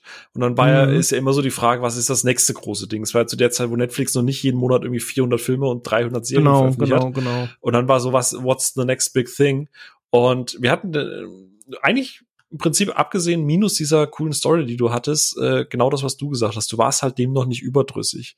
Das war genau das, was du gesagt hast, so dieses, hey, krass, guck dir mal das Intro. Also ich glaube, wer 2016 das erste Mal den Trailer gesehen hat, der hat ab einem gewissen Alter schon so Vibes gehabt. Also der, das war so ein Trailer, den du halt einfach gefühlt hast. Und ich glaube, den haben einfach sehr viele Menschen gefühlt, die, wie du es gesagt hast, einfach mit Goonies, ähm, mit den allen äh, anderen genannten Filmen halt einfach Explorers. Genau, bin auch Ono ist damit aufgewachsen, ja. Ähm, äh, einfach, du hast den Trailer gefühlt und es war so, ja geil, ich habe da Bock drauf. Und dann ist das halt der Punkt, ja gut, dann verlängere ich halt Netflix noch mal einen Monat. Und äh, ja, dann kam mir dann irgendwie auch relativ fix die zweite und und ja, dann ist man halt mit dabei, ne? Ja. Also bei mir, ich weiß gar nicht, ob ich den Trailer vorher gesehen hatte. Ich weiß noch, dass ich dann damals beim Projekt war und mit den Arbeitskollegen hatten wir dann in der Mittagspause immer darüber geredet und ich hatte dann irgendwie so das, das Poster gesehen, das erste Poster, wo sie einfach, wo du einfach nur gesehen hast, wo die vier irgendwie da waren mit den Taschenlampen BMX, die dann irgendwie da am Boden lagen und sowas in der Nacht irgendwie scheinend. Da war ich ja sofort hooked, wo ich das alleine dieses Poster gesehen habe. Ich liebe die, das Poster sofort geliebt. Ich so, das waren sofort diese Vibes aus den 80ern. Ich bin sofort reingezogen worden. Und wir hatten dann, glaube ich, äh, ja, zusammen äh, mit Annika habe ich dann abends um sonntags um 5 Uhr angefangen, die Serie zu gucken, die erste Folge. Und wir, ich glaube, acht Folgen sind's, ne? Ich glaube, Und wir haben es dann Acht gewesen sein, ja. Wir haben es sofort durchgepinscht. Wir waren so gehuckt, wir waren so drin. Es war halt auch, äh, weil gerade die erste Staffel, klar, du wusstest nicht, was dahinter steckt Mhm. und äh, das ganze Thema, ne? Und, und, und das hat dann, dann natürlich auch noch so vom Spannungsgrad e- enorm gehuckt, neben diesem 80s-Setting. Und wir haben die weggepinscht. Also ich glaube, das haben wir noch nie gehabt, dass uns eine Serie so weggeballert hat bei der ersten Staffel. Waren Ja. wir sofort drin. der, der, der hat halt, die, die die bedient halt super, super viele Jackboxen und, und durch die Fülle und dadurch, dass sie sich auch so wahnsinnig committen zu diesem 80er-Ding. Wir haben ja gerade schon gesagt, ne, du hast hier E.T. mit drin, du hast Alien ein bisschen drin, du hast ein bisschen Shining drin, du hast ein bisschen zurück in die Zukunft drin. Ja, du hast dann diese BMX. Nämlich die Begegnung der dritten Art. Ja. Genau, also du hast ja sehr viele Referenzen. Mich hat es zum Beispiel über das Audiovisuelle abgeholt. René hat gerade eben schon den Look angesprochen, aber ich liebe halt den Soundtrack, so diese Synthwave-Geschichten, ne? Ja. Äh, heutzutage eher so für, für Streamer und Streamerinnen und so ein bisschen zum Relaxen ist es halt eine Zeit gewesen, wo das, wo das rauf und runter lief. Und Nee, aber das Genre ist halt auch seither am Boomen, ne? Also Yes, mit Bands yes. wie Gunship, wie The Midnight und so weiter. Also es sind jetzt in den letzten sechs Jahren auch so viele neue Synthwave-Gruppen wirklich aus dem Boden explodiert, die eben genau für das mich zum Schotter. Ja. Ja, nee, aber das, da- darüber hat's mich halt abgeholt. Also dieses Intro, wie langsam und behäbig das ist, dieses pulsierende rote Neonlicht hinten dran. Ähm, wobei ich jetzt Neonlicht nicht per se direkt mit den 80ern verbinde, also nur weil jetzt irgendwie ein Film Neonlichter benutzt, gerade, sagen wir mal, diverse Bruce Willis Science-Fiction-Filme in letzter Zeit haben ja auch Neonlichter, deswegen fühle ich da jetzt keine 80er drin. Ähm, aber äh, mich hat's halt einfach wirklich von dieser, von der audiovisuellen Ebene komplett abgeholt. Und ja, dann hat der mal einen Kassettenrekorder und ja, dann hat er einen BMX, dann hast du diese alten Autos und diese hässlichen Tapeten, die in den 80ern schon hässlich waren. Und dann Äh, siehst du im Hintergrund auch irgendein Filmposter aus den 80ern. Ja, genau, so dieses, das ist so dieses, dieses Easter Egg Hunt, was ja René in jedem Marvel-Film gefühlt einfach macht. So, ah, guck mal, Mhm. da hinten, da hängt irgendwas, das in Ausgabe 62, Panel 13, Seite 12 irgendwie ganz hinten rechts mit einem Farbklecks angedeutet ist. Voll krass, beste Serie aller Zeiten. Und so ist es halt bei Stranger Things. Du erkennst halt so viel von früher, so, ob es ein E.T.-Poster ist oder dass die Regisseure dann halt irgendwie noch keine Ahnung. Der Millennium Falke gleich in Folge 1. Ja, solche Geschichten. Du hockst halt da wie Leonardo DiCaprio in uh, Once Upon a Time in Hollywood und schnippst die ganze Zeit mit dem Finger. Aber dadurch, dass du so viel drin hast, holst du, glaube ich, auch Leute ab, die, wie gesagt, entweder mitten in den 80ern aufgewachsen sind oder halt auch erst später. Weil du, äh, ja, halt so viel an Fülle da drin hast. Aber noch charmant verpackt. Ja, und ich glaube, das ist auch von den Machern so irgendwie so die eigene Kindheit auch, oder? So ein bisschen so verarbeitet, glaube ich. Glaube ich auch. Ja. Du, du spürst es halt so irgendwie so, wenn sie Dungeons Dragons spielen oder sonst irgendwas und, und äh, so so im, im Keller und äh, das hat schon was. Ne? Und jetzt, jetzt stelle ich eine provokante Frage. Äh, würde Stranger Things mit dieser Story, wir nehmen nur die Story und packen die ins dies sei, also in die jetzige Zeit und packen dieses ganze 80s-Ding weg. Ich meine, im Prinzip, die Story könntest du ja eigentlich per se ja auch in die jetzige Zeit packen. Ne? Der Junge verschwindet mhm, hier ja. und ne, kannst ja auch in der, mhm. ist, ist eigentlich, eigentlich zeitlich unabhängig. Meint ihr, die Serie hätte dann trotzdem so einen großen Bass bekommen, nur mit der Story in der heutigen Zeit oder ist entscheidend auch dieser 80s Retro-Dings gewesen? Ich behaupte, nein, würde nicht funktionieren. Einfach weil vieles, wenn man jetzt nur die Story nimmt, aber die Story zieht ja trotzdem zum Beispiel ihre Spannung auch aus dieser Provinznest-Idylle doch mit Telefonanschluss und, und, und der ganzen Geschichte. Also, dass du Leute nicht sofort erreichst, dass du halt eher ans Telefon gehst und plötzlich Kommunikation von extern. Wenn du, sei mir nicht böse, aber wenn du heute ein Handy in die Hand nimmst und da grummelt irgendjemand böse mit einem Sprachfilter rein, das ist halt spätestens seit Scream kann ich das nicht mehr ernst nehmen. Aber so ein, so ein, so ein knarzendes, altes, äh, an der Wand hängendes Festnetztelefon, was ja auch in der Story die Kommunikation in die andere oder in die Otherworld heißt glaube ich äh, äh, mitnimmt oder dass sich Jugendliche dann halt noch in diesen Arcade Halls treffen und da dann irgendwie Pläne schmieden oder dass sie dann an Eis dealen oder an diesen diesen, diesen alten Stores. Also Einfach die halt jetzt einen Bubble Tea trinken irgendwo und sich da Pläne schmieden und. Ja, aber so diese fancy Teams von heute. Schön, schön in der Shisha-Bar überlegen, wie wir den Dämon überlisten. okay, ja. Aber also ich glaube, dass du halt aufgrund der Restriktionen, die du halt, mit denen du ja auch Atmosphäre äh, aufbaust, glaube ich, dass das heute nicht funktioniert. Ich glaube, aber man könnte schon irgendwie hindeichseln, dass es jetzt auch in der heutigen Zeit funktionieren würde, so vom Spannungsgrad ja, her. Also es funktioniert auch sowas wie Twilight Zone. Also du kannst theoretisch so eine Geschichte schon in der Neuzeit erzählen, aber die Frage ist schon, wo fängt die 80s-Reminiszenz an? Fängt schon damit an, dass es vier Kinder sind und eben nicht Jugendliche, nicht junge Erwachsene, sondern wirklich einfach neugierige Kinder, die Bock auf Abenteuer haben, obwohl sie gleichzeitig auch krass Schiss haben?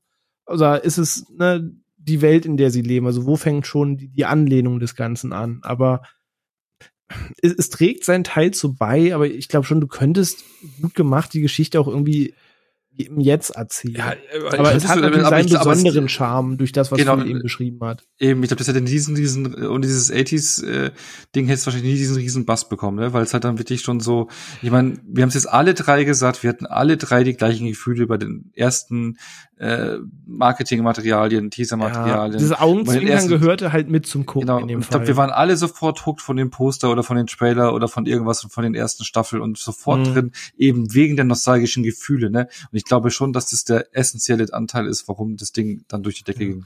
Vom Plus halt auch einfach durch die 80er hast du halt auch noch eine gewisse Erwartungshaltung, wie die Kids vielleicht sich auch verhalten. Du hast gerade gesagt, René, äh, du hast so dieses Neugierige, du bist halt noch in einer sehr idealistischen Zeit, diese Vorstadt-Idylle, äh, wo halt noch nicht irgendwie lauter Karens durch die Gegend laufen, sondern wo Kinder halt auch einfach mal auf die Fresse sich schlagen dürfen und heißt es am Ende, ja, sieht der andere wenigstens genauso aus.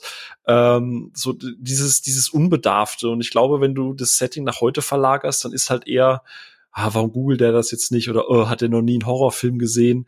Und ich glaube, dass das von der Erwartungshaltung der, der, der, des Publikums halt auch einfach ein bisschen abgestuft wird, weil du sagst, ja, mei, das ist halt vor mittlerweile mindestens 42 Jahren. Damals hat man halt das noch nicht gewusst. Damals gab es noch keinen keine, äh, keine Ahnung, Freddy, da gab es irgendwie noch keinen, also noch nicht die ganzen Slasher-Filme oder noch nicht in der Ausuferung. Ja, die, die Tropes sind noch nicht so bekannt, als dass Ganz sie genau. kennen müssten. Und, und ich ja. glaube, dadurch, dass du als Zuschauer halt auch einfach mit in dieses Jahrzehnt genommen wirst, akzeptierst du Verhalten der, der Kids halt anders als heutzutage. Ja, ich mein, du bist dann halt ähnlich naiv in dem Fall. Genau, und da frag dich mal, wie oft du heutzutage Filme mit Kids guckst und denkst dir so, ey, dieses Kind, so, so handelt kein Kind So, weil mhm. Informationen hier und Verhalten da und jada jada.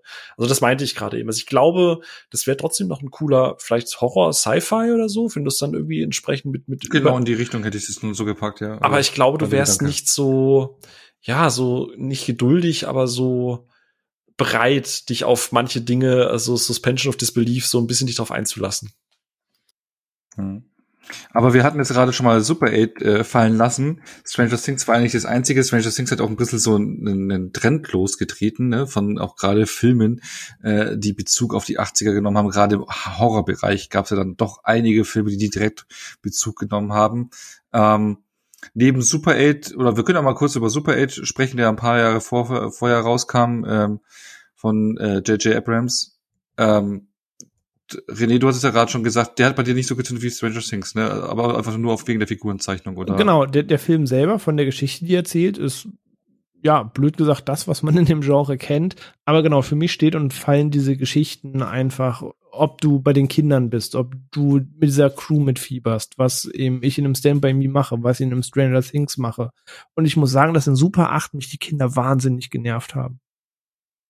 Und da ging einfach ganz viel an der ganzen Magie genervt, dementsprechend auch einfach verloren.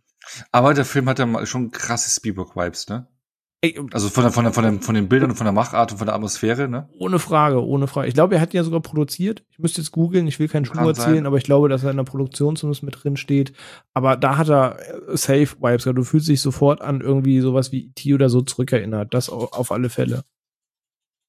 Ja, Phil, wie kam der bei dir so an, Super 8? Ey, ich habe gerade mal geschaut, ich habe eine Review von 2017 bei mir entdeckt und habe dem 4 von 5 gegeben, aber ich erinnere mich kaum noch. Ich erinnere mich noch an dieses Zug Zugszene am Anfang, dass die mich damals im Kino mhm. richtig, richtig weggefickt hat. Äh, weil die, die ist ja richtig heftig inszeniert. Also Abrams kann ja so Zerstörungsgeschichten, konnte er schon immer. Aber ich erinnere mich erstaunlich wenig an den Rest. Ich weiß, dass ich sehr starke E.T.-Vibes hatte und ich weiß, dass ich sehr starke Spielberg-Vibes hatte. Die spüre ich jetzt auch noch und sehr viel Lensflare. Ähm, mhm. aber ja, Lensflare ist J.J. Also Abrams auch Star Trek hat. Genau. Star Trek äh, Lensflare. Ja. Ähm, Starflare. Äh, aber tatsächlich erinnere ich mich erstaunlich wenig. Also wie gesagt, ich habe vier von fünf gegeben, war wohl damals sehr begeistert, aber wüsste nicht, wie der heute noch funktioniert. Befürchte aber, dass ich eher dann auf Renés Seite wäre, wer gerade was so, so Kids in Film angeht, einen sehr ähnlichen Vibe haben. Aber damals haben sie sich nicht genervt. Ne? Also bei mir ging es eigentlich, ich mochte den Film auch ganz gerne so die Vibes, die er hatte. Also das hat er schon gut drüber gebracht. Aber wenn wir über Filme mit 80s-Bezug äh, reden, das darf ja einer nicht fehlen, ne? Der redet auch bald einen Nachfolger. Der sollte eigentlich dieses Jahr rauskommen, wo sogar Arnold Schwarzenegger mitspielen sollte. Ach so, ich dachte, wir reden sogar über einen Film, der in zwei Wochen rauskommt. Aber okay, okay, dann bin ich gespannt, was du jetzt sagst. Ich auch. Ich dachte jetzt, das ist die Top Gun-Überleitung, aber. Ach so, nee, Kung Fury. was war? Kung, Fu Kung Fury. Ja, ja. ja. Also Leute, also das ist der Hype-Film gewesen, oder? Äh, war das so ein Hype-Film? Ja, voll. Ja, im Social Media war, wann, es war auch 2014, 2015, Mitte der 2010er. Mhm. Der kam auf hat, YouTube, also der, ja. der ist voll durch die Decke gegangen. Da, das hat im Social Media hat das schon einen krassen Bass erzeugt, ja, mhm. das, das stimmt. Ja. Da hatte ich jetzt ein bisschen mehr erwartet, Leute. David Sandberg war das, gell? Ja, nee, ich habe ja. den gesehen, ich finde ihn auch lustig und so, aber das ist so, also ja, es hat einen Grund, warum das ein Kurzfilm ist. Und das passt auch so für das, was es ist. Aber ja, Laserdinos, ja, alles ist alles nice. Man schmutzelt mal. ja, ja, das war mir schon fast, also ich, ich verstehe, was du meinst, das war mir schon fast zu überstilisiert. Das ist genauso mhm. wie bei Videospielen auf einmal Far Cry 3, dieses Standalone DLC, Far Cry 3 Blood Dragon hatte und alles war in diesem hellblau, rosa Neonlichtern und es gab Dinos mit Lasern auf dem Rücken und mir denke, das war mir schon fast immer ein Schritt. Das war lustig, ja, und ich musste auch ein, zwei Mal schmunzeln.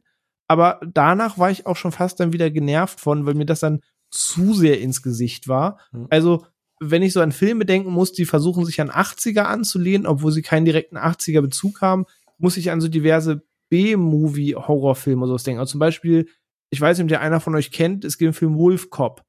Werwolf-Polizist. Ja, ja, ja, ja. habe ich leider nie gesehen, aber den wollte ich immer noch mal gucken. Also schon das Cover davon und die ganze Idee, wie der Film abläuft, das ist halt einfach so B-Movies, 80s Flair, ohne dass das einen direkten Bezug dazu hat. Und das sind zum Beispiel so Sachen aus der Zeit, wo ich sage, äh, das könnte straight aus dieser Zeit kommen, nur in der Moderne gedreht und das sind Sachen, die ich mag. Oder ja, oh, fuck, wie heißt er denn? Der Psycho Gorman, auch so oh ein ja, Beispiel. große, der ist, ja, ja. könnte ist- straight out of the 80s kommen ähm, und spielt halt da in, so stilistisch mit diesen Elementen und das sind Sachen, die ich dann viel mehr feier. Mhm. Also Cthulhu dann war schon zu sehr ins Gesicht. Okay, okay, und hier, äh, so, habt ihr dann Turbo Kid gesehen? Ja. Habe ich noch auf der Liste. Das ist ja eigentlich auch so voll so, ja, so Mad Max-Style, so dieses Postapokalyptische, hat auch so dieses 80s-Style und sowas, ne? Phil, warst du da begeistert oder eher? Äh, ja, ich, ich ich fand den charmant. Also ist halt ein, ein, ein kleiner, in Anführungsstrichen, Indie-Streifen, ne? Ähm, Turbo Kid. Aber also ich habe den geguckt, das war so nett und ich habe da auch viel gefühlt davon, aber das war mir dann auch wieder zu bemüht, in Anführungsstrichen. Mhm. ähm, was jetzt wieder hart klingt, es ist, aber generell so dieses, wir haben ja auch im Vorfeld zu der, zu der, zu der Episode, ähm, so ein bisschen drüber gesprochen und sind auch so Listen durchgegangen, ne? so Movies mit, mit 80er-Vibe und so. Und dann haben wir auch drüber gesprochen, was, was bedeutet das eigentlich? Weil in der Liste waren ja Mhm. zum Beispiel so Sachen wie Cabin in the Woods oder auch Drive oder Neon Oder It Demon. Follows oder so, glaube ich, auch immer. Ganz häufig. genau, It Follows. Ja, genau, da wäre ich, da wäre ich halt als nächsten Punkt drauf Ah, gekommen. Dann, Da, genau. da möchte ich natürlich nicht vorgreifen. Ne? Genau, weil, weil ich wollte jetzt Filme mit direktem Bezug haben und danach eher so mit indirektem Bezug. Und da indirekten Bezug würden halt eben so Sachen reinfallen, wie Filme, die du gerade genannt Ja. hast, ja. Aber direkter Bezug ist halt zum Beispiel auch ähm, äh, hier äh, Wonder Woman 84, da hat's ja auch schon im Titel. Und das ist halt wieder so der, wenn wir jetzt gerade über so Sachen gesagt haben, das ist noch charmant und das ist noch ganz nett und so, das ist halt so ein Ding, wo ich mich frage oder wo ich mir sehr sicher bin, dass diese Entscheidung, das in dem Jahrzehnt spielen zu lassen, halt auch einfach eine eine eine Finan- Market, Marketing, Ja. Marketingnummer. also ich habe damals, als ich den Trailer für Wonder Woman 84 und ich liebe den ersten Film, ne, der hat im letzten Drittel können wir drüber streiten, aber bis zu dieser No Man's Land Szene ist das ein fantastischer Superheldinnenfilm. Ähm, und ich habe mich sehr auf den zweiten gefreut, aber in dem Moment, als dieser dieser dieser Trailer kam und auf dieses zu der Zeit sehr hippe 80s und wir machen alles auf Retro und guck mal und dann gibt's noch alte Synth-Musik und ne, ne, ne, ne. Ähm, dachte ich mir so, pass auf, das ist nur ein Marketing-Gag. Im Film wirst du nicht einmal irgendwas davon haben. Und Spoiler, es gab im Film eigentlich außer dass es gibt diese Eröffnungssequenz, wo du lauter Frauen siehst, die sie halt in dieser Home-Fitness-Trainer-Outfit mit diesen äh, Spandex-Anzügen äh, und Stirnband durch die Gegend laufen. Und du hast lauter dicke Kinder, die in der Arcade-Halle stehen und mit fettigen Fingern Pizza essen und, und Street Fighter spielen. So, das ist halt so das, das typische in your face. Guck mal, wie krass 80s wir sind. Ich finde das halt mittlerweile nur noch nervig und mich hat das so abgefuckt, äh, weil es halt so, so, so überbemüht ist, weil es eine Marketing, sich immer nach Marketingentscheidung anfühlt.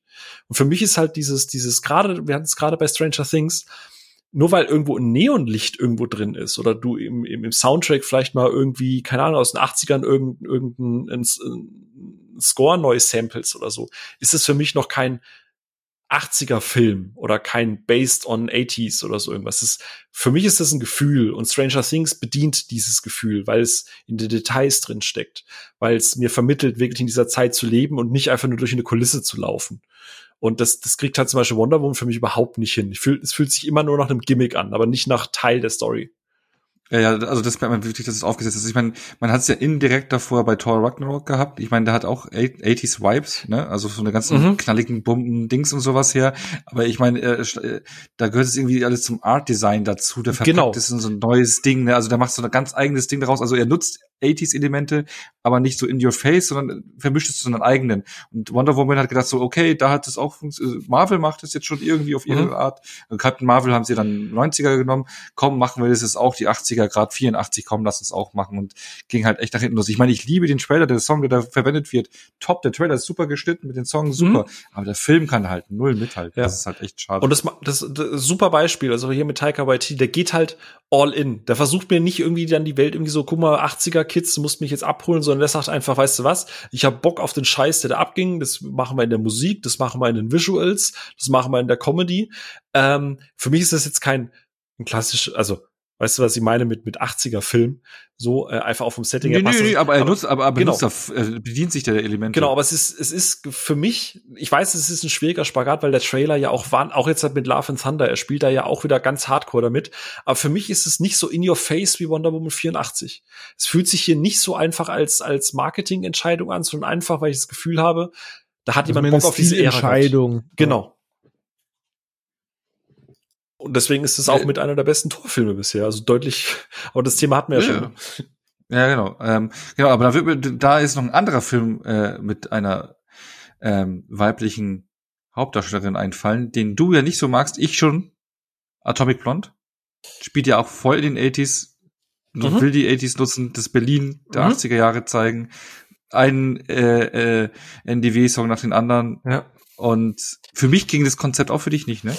Ey, ich liebe alles mit, äh, wo Sophia Botella mit im Bild ist. Ich liebe alles, was Charlize Theron an Action macht. Also die Action ist wirklich geil bei dem Film. Ähm, aber ich habe manchmal das Gefühl gehabt, wenn da jetzt halt irgendwie 99 Luftballons läuft, das ist eine Entscheidung, die wurde in der Post-Production gefällt. Ich habe manchmal das Gefühl gehabt, die hatten dann am Set und von der Art, wie das geschnitten ist und so, hatten die einen ganz anderen Song laufen und dann haben sie irgendwie gesagt, weißt du was, wir müssen jetzt halt hier noch Lizenzmusik kaufen aus den 80ern. Und es wirkt immer so, so, so aufgesetzt, so künstlich drauf. Also davon abgesehen, dass ich den, den ganzen Teil, Charlize Theron sitzt in diesem Verhörzimmer und es ist halt einfach boring as fuck. Aber für mich hat das, mich hat's nie so richtig abgeholt, weil es dann wieder zu sehr in your face ist. So, die Action ist geil. Ich fühle dieses Berlin damals auch, weil durch die Farbgebung, durch die Kälte, das ist alles nice. Aber ich brauche dann nicht alle fünf Minuten irgendwie ein neue Deutsche Welle Song, um mir zu sagen, ja, hast du gemerkt, 80er, guck mal, guck mal für die ganz doofen. Wir sind jetzt in den 80ern. Ja, ich hab's verstanden. Lass mich doch einfach die Action genießen. Hm. Also für mich ging das voll auf. Ey, verstehe ich. Aber wie gesagt, ja, alles gut. der hat auch viele Highlights, also es ist nicht, dass ich den jetzt kacke finde. René, hast du den gesehen oder bist du da? Äh, Ich habe den gesehen, aber irgendwie unter äh, falscher Erwartungshaltung, weil damals auch irgendwie manche sagten, ja, weibliche John Wick und all so ein Käse. Und mir dachte, jetzt kommt auch irgendwie so ein krasses Gang Fu, hast du nicht gesehen Ding?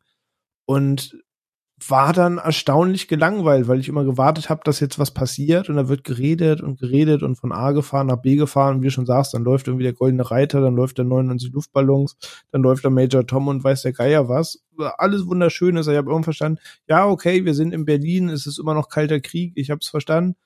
Ähm, dann wollte das irgendwie alles so künstlich unterkühlt sein und der hat seine Momente, da gibt es irgendwie so in der Mitte des Films eine Schlägerei, die sehr prägnant ist und eine Action-Szene. Treppenhaus. Aber in Summe war ich da tatsächlich sehr unterwältigt von, muss ich gestehen. Aber vielleicht, ich habe auch einfach was anderes erwartet, fairerweise. Ja, nee, mir ging er auf, aber ja, aber der hat auf jeden Fall schon die 80s äh, schön ausgespielt. Genauso wie ein anderer Film, auch so ein Indie-Film, so äh, in dem Fahrwasser wie Turbo Kid äh, rausgekommen, so kleiner, kleiner Genre-Tipp für Summer of 84. Habt ihr den gesehen? Auch so, so eine Teenie, äh, eine Teenie, so eine Jugend. Den habe ich noch Gruppe. auf der Liste, aber ich Mhm. wollte gleich einen nennen, der, glaube ich, sehr in eine ähnliche Richtung geht und auch mit den 80ern spricht. Aber Mhm. vielleicht nennst du den sonst auch noch, deswegen warte ich noch mal. Achso, nee, du kannst auch 84 hab ich rein, noch- Genau, also den, ich habe das Lustige ist, dann kann der, von der kam ja dann eine VHS-Edition raus, obwohl es ein neuer Film ist. Dann habe ich mir sogar die geholt, die war ja super schnell ausverkauft, keine Ahnung.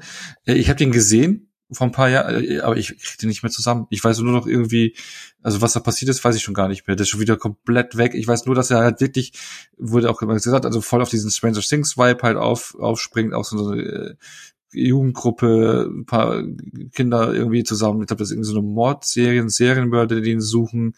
Und ähm, aber ich krieg den nicht mehr zusammen, wie der richtig war, aber bedient sich halt auch all dieser popkulturellen Referenzen, genau. Aber ja. Ja, also ich hätte halt noch so ein Beispiel, dass sie so ein bisschen in den 80s wirklich orientiert und einer, der so ein bisschen aus den 80s sein könnte, aber es äh, nicht ist. Aber der Film, den ich meine, wo du gerade Summer of 84 sagst, und ich habe zumindest einen Trailer von gesehen und ich habe den immer noch auf der Liste, ähm, welcher Film mich richtig, richtig positiv überrascht hat, den habe ich vor zwei Jahren oder so gesehen. Ich weiß nicht, ob ihr den kennt, äh, VFW. Ja, von Joe Beckers. Genau, Veterans of Foreign Wars steht äh, VFW für und das ist eben ja so eine ho sehr anarchischer Action-Horror-Punk-Streifen, der halt auch voll mit Retro-Look, Also- mit Synthi-Sizer-Scores Ja, sehr, ist. Ka sehr Carpenter-Style. Genau, so ein bisschen an Anschlag bei Nacht äh, angelehnt Genau, von genau, Carpenter, so Hommage ins ganze 80er Splatter-Kino, die Geschichte auch irgendwie denkbar dumm, dass es um diese Droge-Hype geht, die dann alle zu so Zombies macht und dann geht in dieser namensgebenden Bar, wo die Veteranen sich treffen, dann da die Action los. Ähm, äh, Handlung passt auf den Bierdeckel, aber ich war davon einfach richtig gut unterhalten. Und der schafft halt auf eine charmante Weise wirklich genau dieses komplette 80er-Ding zu durchleben. Und Mhm. der hätte halt wirklich so aus Carpenters Zeit kommen können. So, das ist ein Positivbeispiel, wo das zum Beispiel für mich nochmal voll funktioniert hat, der mich relativ aus heiterem Himmel dann richtig abgeholt hat. Den hatte ich auf dem Fantasy Filmfest gese gesehen und ich habe vor kurzem seinen Vorgängerfilm gesehen von Joe Beggars und zwar Bliss. Äh, Filmwarnung, äh, Phil, schau den nicht. Ähm, okay. Du wirst den Film hassen, also schau ihn auf jeden Fall nicht, weil da fährt äh, die Hauptdarstellerin, ich weiß nicht, wie sie heißt, fährt einen heftigen Drogentrip den gesamten Film über. Deswegen, Phil, brauchst du den gar nicht angucken, weil ich weiß, du hast ja Probleme mit, den Themen, mit der Thematik. Ähm, aber der halt auch so neon getränkt ist und der ist halt nochmal, da ist VfW sehr konventionell dagegenüber. Den habe ich vor kurzem nachgeholt, den Bliss, und der hat mich, Alter, das ist ein krasses Teil. Der hat auch so 80s Vibes, das macht der Bergosch irgendwie so, so dieses. Äh, so also ähnlich spaßig oder ist der schon schwieriger zu greifen? Weil VW der ist schon hart, der ist schon hart. Also sie ist so Künstlerin, hat so ähm, äh, will ein Bild fertig machen, irgendwie um Kohle zu machen. Und sie ist halt auch echt äh, Unsympathin. Also die ist alle nur Scheiße zu allen Menschen um sich rum und äh, zu allen, die auch ihr Gutes wollen, ist nur Kacke zu jedem und hat irgendwie so eine künstlerische ähm, ja, so, so eine Blockade und dann nimmt sie Drogen und dann kriegt sie eine, eine neue Drogen und alles zusammen und dann fährt die einen vollen Trip und dann äh, geht alles out of order und dann weißt du gar nicht mehr, was wirklich Realität ist und was nicht und okay, klassischer sehr Montag brutal. im Berliner Agenturleben. Ja, ja, nee, äh, der ein krasses, äh, ordentliches Finale hat und äh, der sich, der dauert nur 80 Minuten, also der ist echt schnell ja. rum.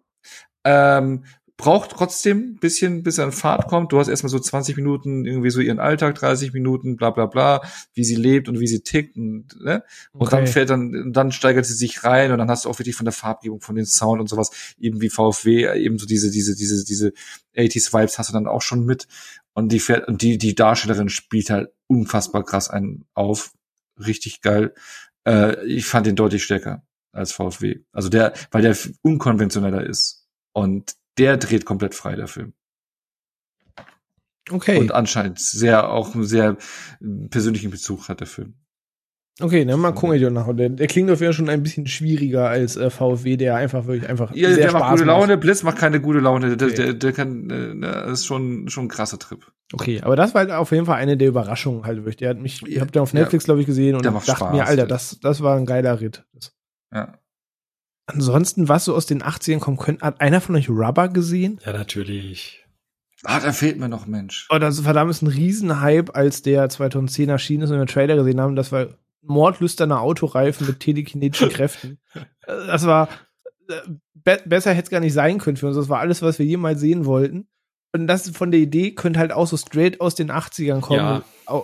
Nimm einen Gegenstand, der Menschen tötet. Gibt's ja. da gibt's doch jetzt einen neuen Film, wo irgendwie eine mörderische Jeans in der Mode. Ja, Slacks, aber der kann ja. halt nichts. Ah, schade. Der Film, der ist halt echt nicht gut, der Film. Leider. Der, der, der hat eine coole Idee, vor allem könnte man eine schöne Konsum, äh, äh, Dings, Kapitalismuskritik machen und sowas, aber Fakte nicht. Zieht dir also nicht die Hosen aus? Nee, aber ist eh krass, weil ich merkt jetzt schon, wo wir unterwegs sind im Horrorgenre, ne, weil ich würde dann auch so Filme äh, der ist noch nicht so richtig offiziell rausgekommen. Da lief ja auf diesem Dingsfest von Rocket Beans TV, da, da hatte ich den gesehen, äh, Vicious Fun. Ähm, der spielt wirklich in den 80er Jahren, da spielt so ein ähm, wie die, die kriege ich die Story noch zusammen. Da ist so ein junger äh, Horrorfilmkritiker, der ähm, in seine seine Mitbewohnerin verliebt ist und die hat datet dann irgend so einen Typen und die geht dann in die Bar und er verfolgt die dann und weil er denkt so ein komisches Gefühl hat mit den Typen, weil er ein bisschen älter als sie und dann geht in diese Bar, trinkt dann irgendwie mit, ist dann irgendwie unmächtig oder pennt dann in dieser Bar ein, kommt wieder zu sich, dann ist die ganze Bar leer äh, kommt dann in den Hauptraum rein und dann sitzen im Kreis lauter komische Typen, die sagen, ah, hier bist du ja, setz dich her. Und dann ist es so eine Selbsthilfegruppe, Selbsthilfegruppe von Serienkillern. Und äh, dann ist er auf einmal in dieser Bar drin mit lauter Serienkillern, genau, und muss dann irgendwie aus dieser Situation rauskommen. Und das ist halt voll 80s-Setting. Das ist ganz witzig. Ich überlege gerade noch an einer Sache, bevor vielleicht switcht, um nicht nur Horrorfilme zu nennen, Film, den ich tatsächlich auch sehr gerne mag, weil er einfach immer ein schönes Gefühl macht beim Gucken, sag ich mal. Der ist locker, der ist leicht, dir geht's aber hinterher sehr gut. Hat einer von euch Sing Street gesehen? Ja. Der ist super. Stimmt, der ist auch, der spielt in den 80ern. Der spielt auch in den 80ern. Fuck, den hab ich voll vergessen. Also die, die Band, die er da zusammenschustert, die ganze Musik ist ja auch so ein bisschen Deepish Mode, Ja. Duran Duran, Ja, ja. Flogging Seagull inspiriert Ja, und so weiter in Irland. Und genau, der ist halt auch so die, die volle. Röhre 80er. Ähm, kurz erklärt, geht halt um einen Typ, der quasi Mädchen imponieren will und er schlägt ihr vor, ey, ne, das Mädel ist für ihn halt so ein bisschen unantastbar, deswegen muss er cooler wirken. Und er schlägt ihr vor, ey, du könntest in meinem neuen Musikvideo mitspielen. Problem daran ist, er hat keine Band, er hat nur den Text geschrieben und ist damit sehr weit entfernt von einem Musikvideo. Ähm, aber sie willigt halt ein und dann muss es halt schnell gehen und er trommelt quasi dank Hilfe seines Bruders oder so war's mit ein paar Kumpels aus der Hood äh, eine Band zusammen. Und daraus entwickelt sich dann halt sehr schöner, locker leichter Film. Der ist halt von der gleichen Person, die Can a Song Save Your Life gemacht hat, dieser Film mit hier Der ist auch großartig. Mark. Ruffalo und Keira mit Knightley. Knightley, ja. Genau. Und der hat auch ähnliche Vibes, ist ähnlich positiv und der macht halt einfach Spaß und schönes Gefühl. Und der ist halt auch volle Möhre in den 80ern zwischen Spandau Ballett, The Clash, The Cure äh, verankert, so vom Sound. Und der hat für Der mich auch dieses super. 80er-Thema richtig gut getroffen. Ja, ja im Horrorbereich will ich noch zwei Filme nennen. The Void, äh, da geht die Story auch nicht mehr so zusammen. Ich weiß nur noch, dass der in der Polizeistation lebt, äh, spielt, wo dann auch welche sich verbunkern und dann irgendwie so Art Höllenwesen kommen und das alles mit Practical Effects ist und eine super krass dichte Atmosphäre, der auch sehr stark war. Und ähm, The Barn, den ich ja in der äh, Halloween-Folge ja schon empfohlen hatte, der spielt auch tatsächlich in den 80er Jahren, also die Geschichte des Films, wo äh, ja so ähm, besondere mörderische Kreaturen erweckt werden und Jagd auf äh, Einwohner von Kleinstädten machen.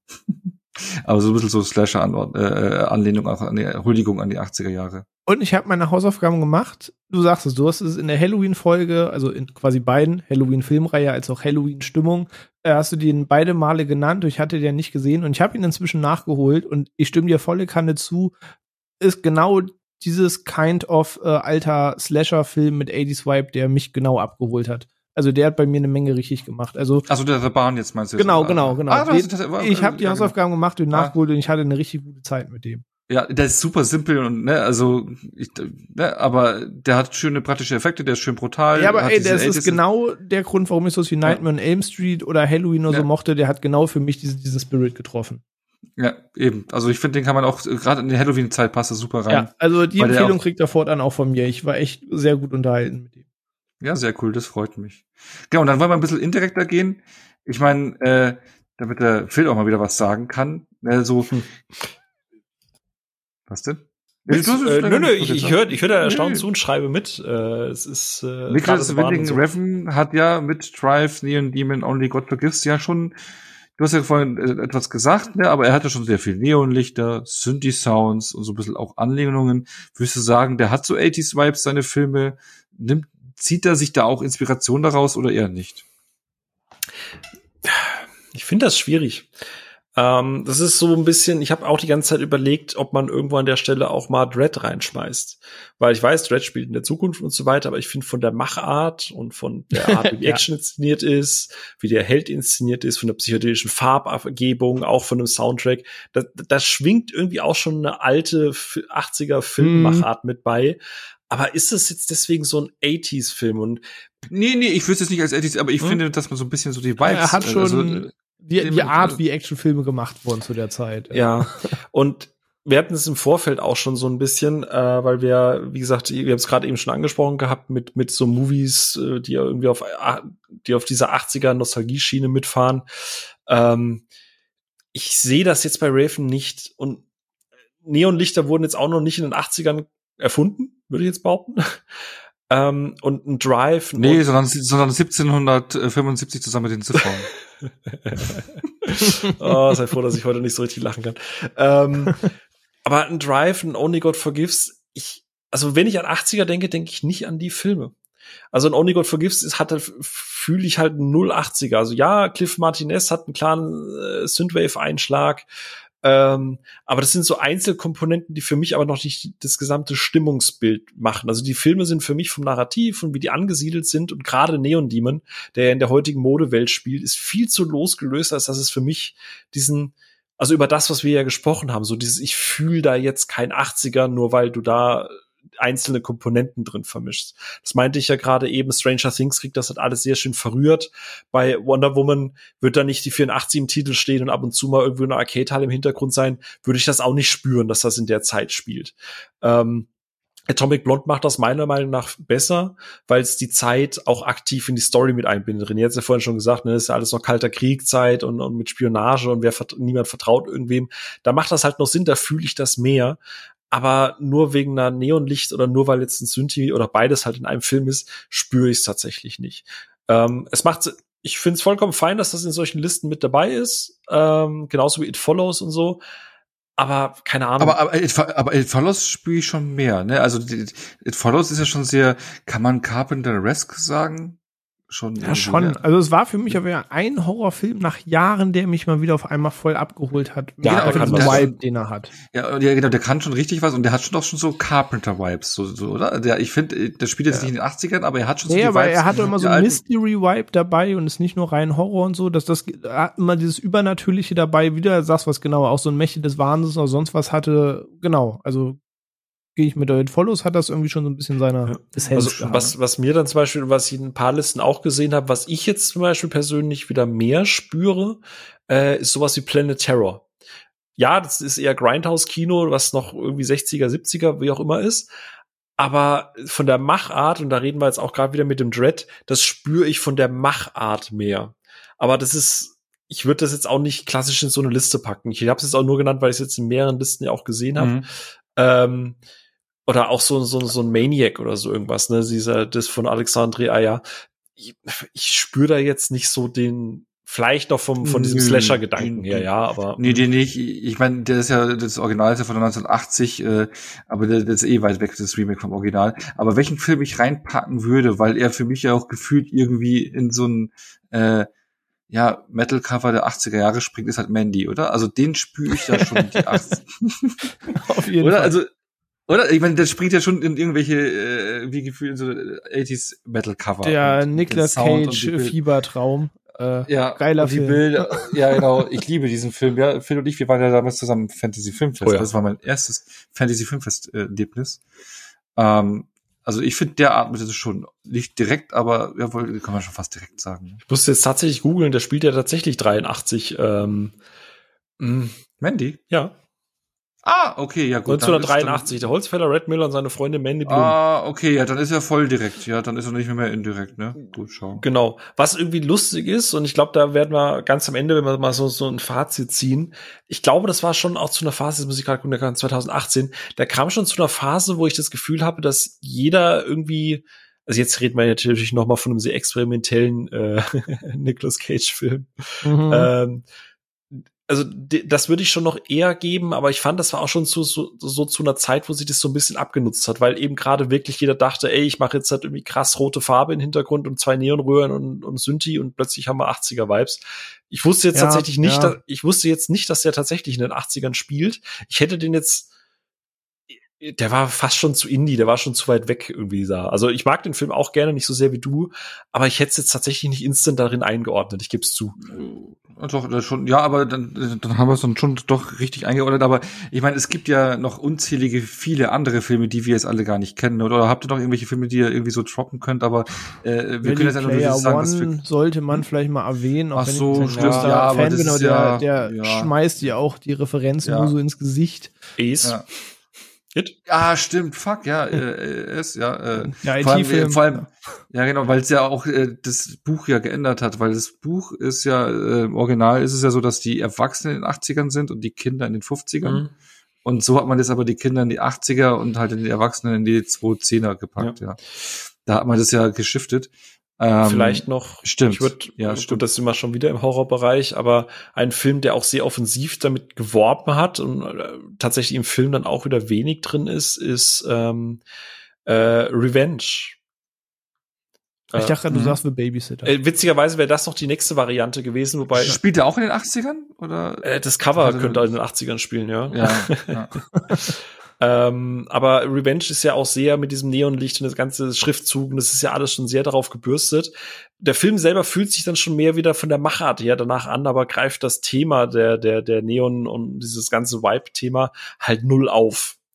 Ähm, wo ich mir auch denke, gut, 2017, das ist wieder diese Hochphase, ist fancy Indie-Filme äh, vielleicht mit Neon-Schriftzügen zu versehen. Aber ja, also wie gesagt, das ist ein sehr, sehr schmaler Grad. Ähm, aber, aber, aber Ip, den du genannt hast, weil da wollte ich noch, ich finde, der hat es ja auch sehr gut gemacht. Ich meine, der wird auch vorgeworfen, dass er so Stranger Things Vibes hat. Ich meine, wie heißt der Win Fulford spielt er ja auch mit, ne, auch von Stranger Things und, Wer denn? äh, hm? Welcher? Der Finn Wolfhard. It, Nein, nein, welcher Film? Der- It. So, weil ja, du, ja, du, hattest, ja. du hattest ja gerade noch It Der erwähnt. mit dem genau, Luftballon. ja. Der mit dem Luftballon, genau. Nee, aber ich meine, der, der atmet ja am meisten von allen Filmen, glaube ich, auch Stranger Things Luft. Ja. ne? Ja. Ähm, äh, aber, und da hat man auch, der, aber auch ein fies zu sagen, der atmet Stranger Things so, weil blöd gesagt, äh, atmet ja, wenn man ganz fair ist, eher Stranger Things ja It-Luft, oder? Also, nee, nee, Stranger Also- Things kam danach, äh, davor. Ja, aber die Geschichte um S gab's ja vorher schon. Ja, aber das nun habe ich ja, Kinder. genau, ja, ja klar, Ja. aber der, deswegen habe ich ja gemeint, in den Büchern ist es ja alles äh, zeitversetzt. Ach so, ist ja, sieben- okay, okay, okay. Also in den Büchern ist es so, dass die Kinder in den 50ern sind und die Erwachsenen okay, in den 80ern. okay, okay, okay. Und die haben halt eben aufgrund des Hypes von Stranger Things die Kinder eben in die 80er ja, gepackt. alles klar, man okay, ich habe nichts ne? gesagt. Ja, von daher, äh, äh, da hat man sich ja schon recht eben Ja, an der gut, Erfolgsformel dann- dann von ja. Stranger Things orientiert, ja. Ja. Aber die haben es trotzdem sehr, sehr gut gemacht, finde ich. Ist ein toller, toller Coming-of-Age-Streifen und Streifen. Äh, Streifen äh, mit, mit tollen Horrorelementen, wo ich eh sage, das Buch ist in erster Linie auch kein Horrorbuch, sondern da geht's ja eher ums Erwachsenwerden und ähm, ja, Ja. die Angst vom Erwachsenwerden. Mhm. Aber ein Film, wo ich noch, den ich noch anführen wollen würde, einfach weil er, ähm, ähm, glaube ich, auch kaum jemand kennt. Aber wenn man über Reffen redet, gibt es eine Person, über die man nicht nicht sprechen kann. Das ist Ryan Gosling. Und äh, Ryan Gosling hat ja in dieser Schaffensphase mit äh, Raven ja auch selber einen eigenen Film gemacht, was die wenigsten ja wissen. Der nennt sich ähm, Lost River und ist auch unter anderem mit Christina Hendricks und Eva Mendes äh, und Ben Mendelssohn. Äh, und ich finde, ich glaube, da wird keine Zeit explizit genannt, aber da geht's auch viel um ähm, Wirtschaftskrise, US-Kleinstadt, die halt langsam ausstirbt, verfallene alte Gebäude. Äh, da, der Film, gerade auch von der Optik und der Ästhetik und auch der nutzt dann wieder Neon und so weiter, der fühlt sich tatsächlich nach 80ern an. Also der ist noch, noch so von der Handschrift her schon eher aus einer anderen Zeit, muss ich gestehen. Mhm. Der fehlt mir noch tatsächlich. Der, der Ja, ich bin gespannt. gucken. Ich weiß, kaum jemand mag den wirklich, aber man merkt halt, dass das Ding halt wirklich einen wahnsinnigen Reffen-Einschlag hat. Aber äh, für ein Erstlingswerk muss ich sagen, ist der echt, der hat eine spannende Sogwirkung. Aber ich, keine Ahnung, ich kann nicht sagen, ob ihr beide den mögt oder nicht. Keine Ahnung. Mhm. Und dann würde ich noch ein anderes Thema jetzt noch abschließend, bevor wir dann auch drüber urteilen, haben wir es genug, genug oder nicht, äh, ranführen. Äh, René, du hast es ja vorhin schon gemeint, dass ich vielleicht damit komme. Ich glaube jetzt in zwei, nee, eineinhalb Wochen oder bald- nee, zwei Wochen, keine Ahnung, startet er Top Gun Fortsetzung. Du Mhm. hast halt x Millionen äh, Fortsetzungen. Also äh, ich hatte es ja vorhin mal eingangs erwähnt, in den 80er Jahren kamen ja gerade sehr viele popkulturelle Themen auf oder es sind halt viele Filme rausgekommen, die zu ganzen Franchises wurden, die die Popkultur geprägt haben, die ähm, ja nicht nur, ich meine, Indiana Jones gibt's ja nicht nur äh, als Film, es kam eine Serie dazu, Videospiele, also es wurde ja dann, es wurde dann alles ausgeschlachtet. Das ist ja alles, Ja. was äh, Ende der 70er äh, mit Jaws und sowas angefangen hat oder Erst dann in den 80ern. heute Mittag neuer Predator-Teaser vorgestellt. Genau, Predator, Predator auch aus den 80ern, genau. Du kriegst einen neuen Predator-Film, also auch, äh, wenn du die letzten Jahre anschaust, ne, wir hatten, eigentlich hätten wir im selben Jahr Top Gun und Ghostbusters kriegen sollen, ne, aber durch die Pandemie ist es ja alles verschoben worden. Aber du hättest in einem Jahr einen neuen Top Gun-Film gehabt, einen neuen Ghostbusters-Film gehabt, ich glaube sogar Terminator. Ich glaube, die wären alle im gleichen Jahr ursprünglich rausgekommen gewesen. Aber du komm, die alten Kamellen werden immer wieder auf, auf, aufgewärmt, ne? Mal, mal gut, mal nicht gut, ne? Aber sie hatte da jetzt irgendwie so, wenn da was Neues angekündigt wird in der neue, neue Fortsetzung, dass er sagt so, boah, fuck, nee, kein Bock mehr, langsam ist gut, lass die Leichen im Keller, äh, oder sagt er, äh, ja, kann da was werden? Ey, das, das ist mega schwierig zu beantworten, finde ich. Also, äh, das ist bei mir so eine Hit- und Miss-Sache. Ist bei jeder weiteren Ankündigung schwimmt immer mehr Skepsis mit. Aber es gibt auch alle paar Flops den einen Film, wo ich sage, hätte man es machen müssen? Nein, vielleicht nicht. Aber war es charming? Ja, auf jeden Fall. Ähm, es gibt so einen Morgs wie jetzt die neuen Terminator. So, das war halt einfach Gurke. Es gibt sowas wie Indiana Jones 4, wo du sagst, gut muss jetzt nicht sein. Wenn ich höre, es soll Predator. Beverly Hills Cop nochmal zurückkommen, ist auch so, ey, will nicht urteilen, vielleicht wird das was, aber vielleicht wird es auch Prinz aus Zamunda 2 und dann wissen wir, hätte man sich stecken lassen können. Auf der anderen Seite kommt aber sowas wie Halloween zurück und schafft alt und neu zu verbinden. Der Ghostbusters-Film ist ein sehr großes Augenzwinkern, aber wird zu einem richtigen Feelgood-Film samt eben noch diesem Fanservice-Bonus. Dann hast du Filme, die eine alte Formel nehmen und dafür sorgen, was Neues draus zu machen, wie jetzt das allpopuläre Beispiel, der auch vorgestern Geburtstag hatte ähm, und sieben Jahre alt wurde, Mad Max Fury Road. Äh, Fury Road hat literally nicht allzu viel mit den ersten drei Mad Max-Filmen zu tun. Ähm, ist einfach noch der Name, aber macht was Neues draus und sorgte einfach für ein Blockbuster-Highlight, ähm, was man so von den ersten Top Gun-Stimmen jetzt hört. Und ich bin sehr gehypt auf den Film. Top Gun ist ein sehr cheesiger Film, der sehr viel 80s Essenz ist, der äh, wirklich äh, sehr viel unterschwellige Nachrichten auch liefert und so weiter. Das muss man mögen. Und ich verstehe auch jeden, der sagt, er fühlt Top Gun nicht. Ich mag den für diese Cheesiness ganz gerne, aber das ist schon alles straight in your face. Ähm, aber der neue Top Gun macht wohl auch was Neues und sorgt dafür, eben die Action-Szenen nochmal auf ein neues Level zu heben und die Essenz des Ganzen zu nehmen und was Modernes draus zu machen, auch wenn der alte Name dann noch steht. Also per se gibt es eben immer diese Positivbeispiele, wo ich sage, ja, das funktioniert noch mal und da bin ich gespannt.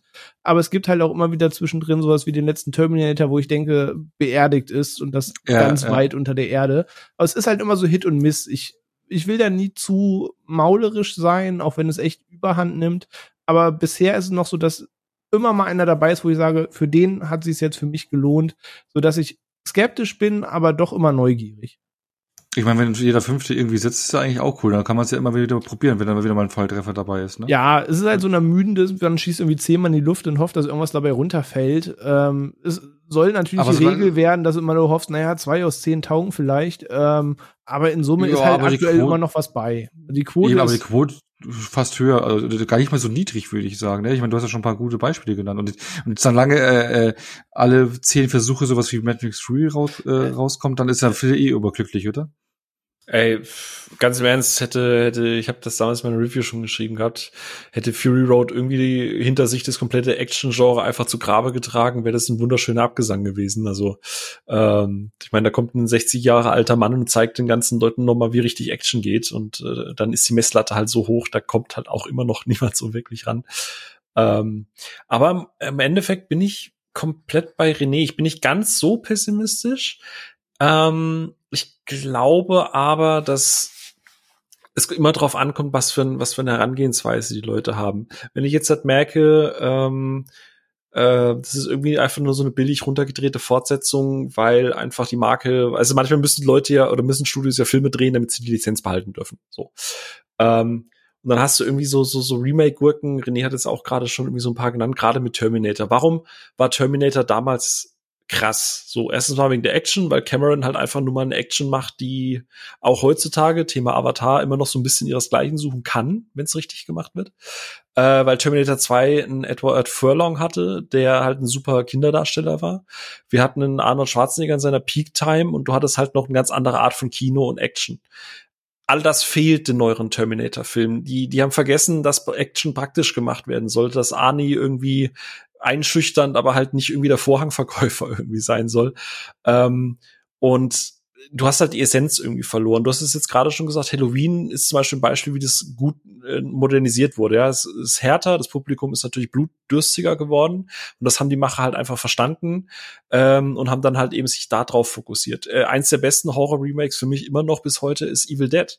Ja, in den 80, äh, 70er, ja, 80ern. Ja, ähm, die waren halt cheesy und das hat Raimi damals, der erste Film sollte ja ein echter Horrorfilm sein, dann hat er gemerkt, ey, ne, Bruce Campbell ist halt einfach super cheesy. Also machst du noch mal Soft Reboot. Teil 2 ist ja eigentlich Teil 1, aber halt eben das, wie man es halt heute liebt und feiert.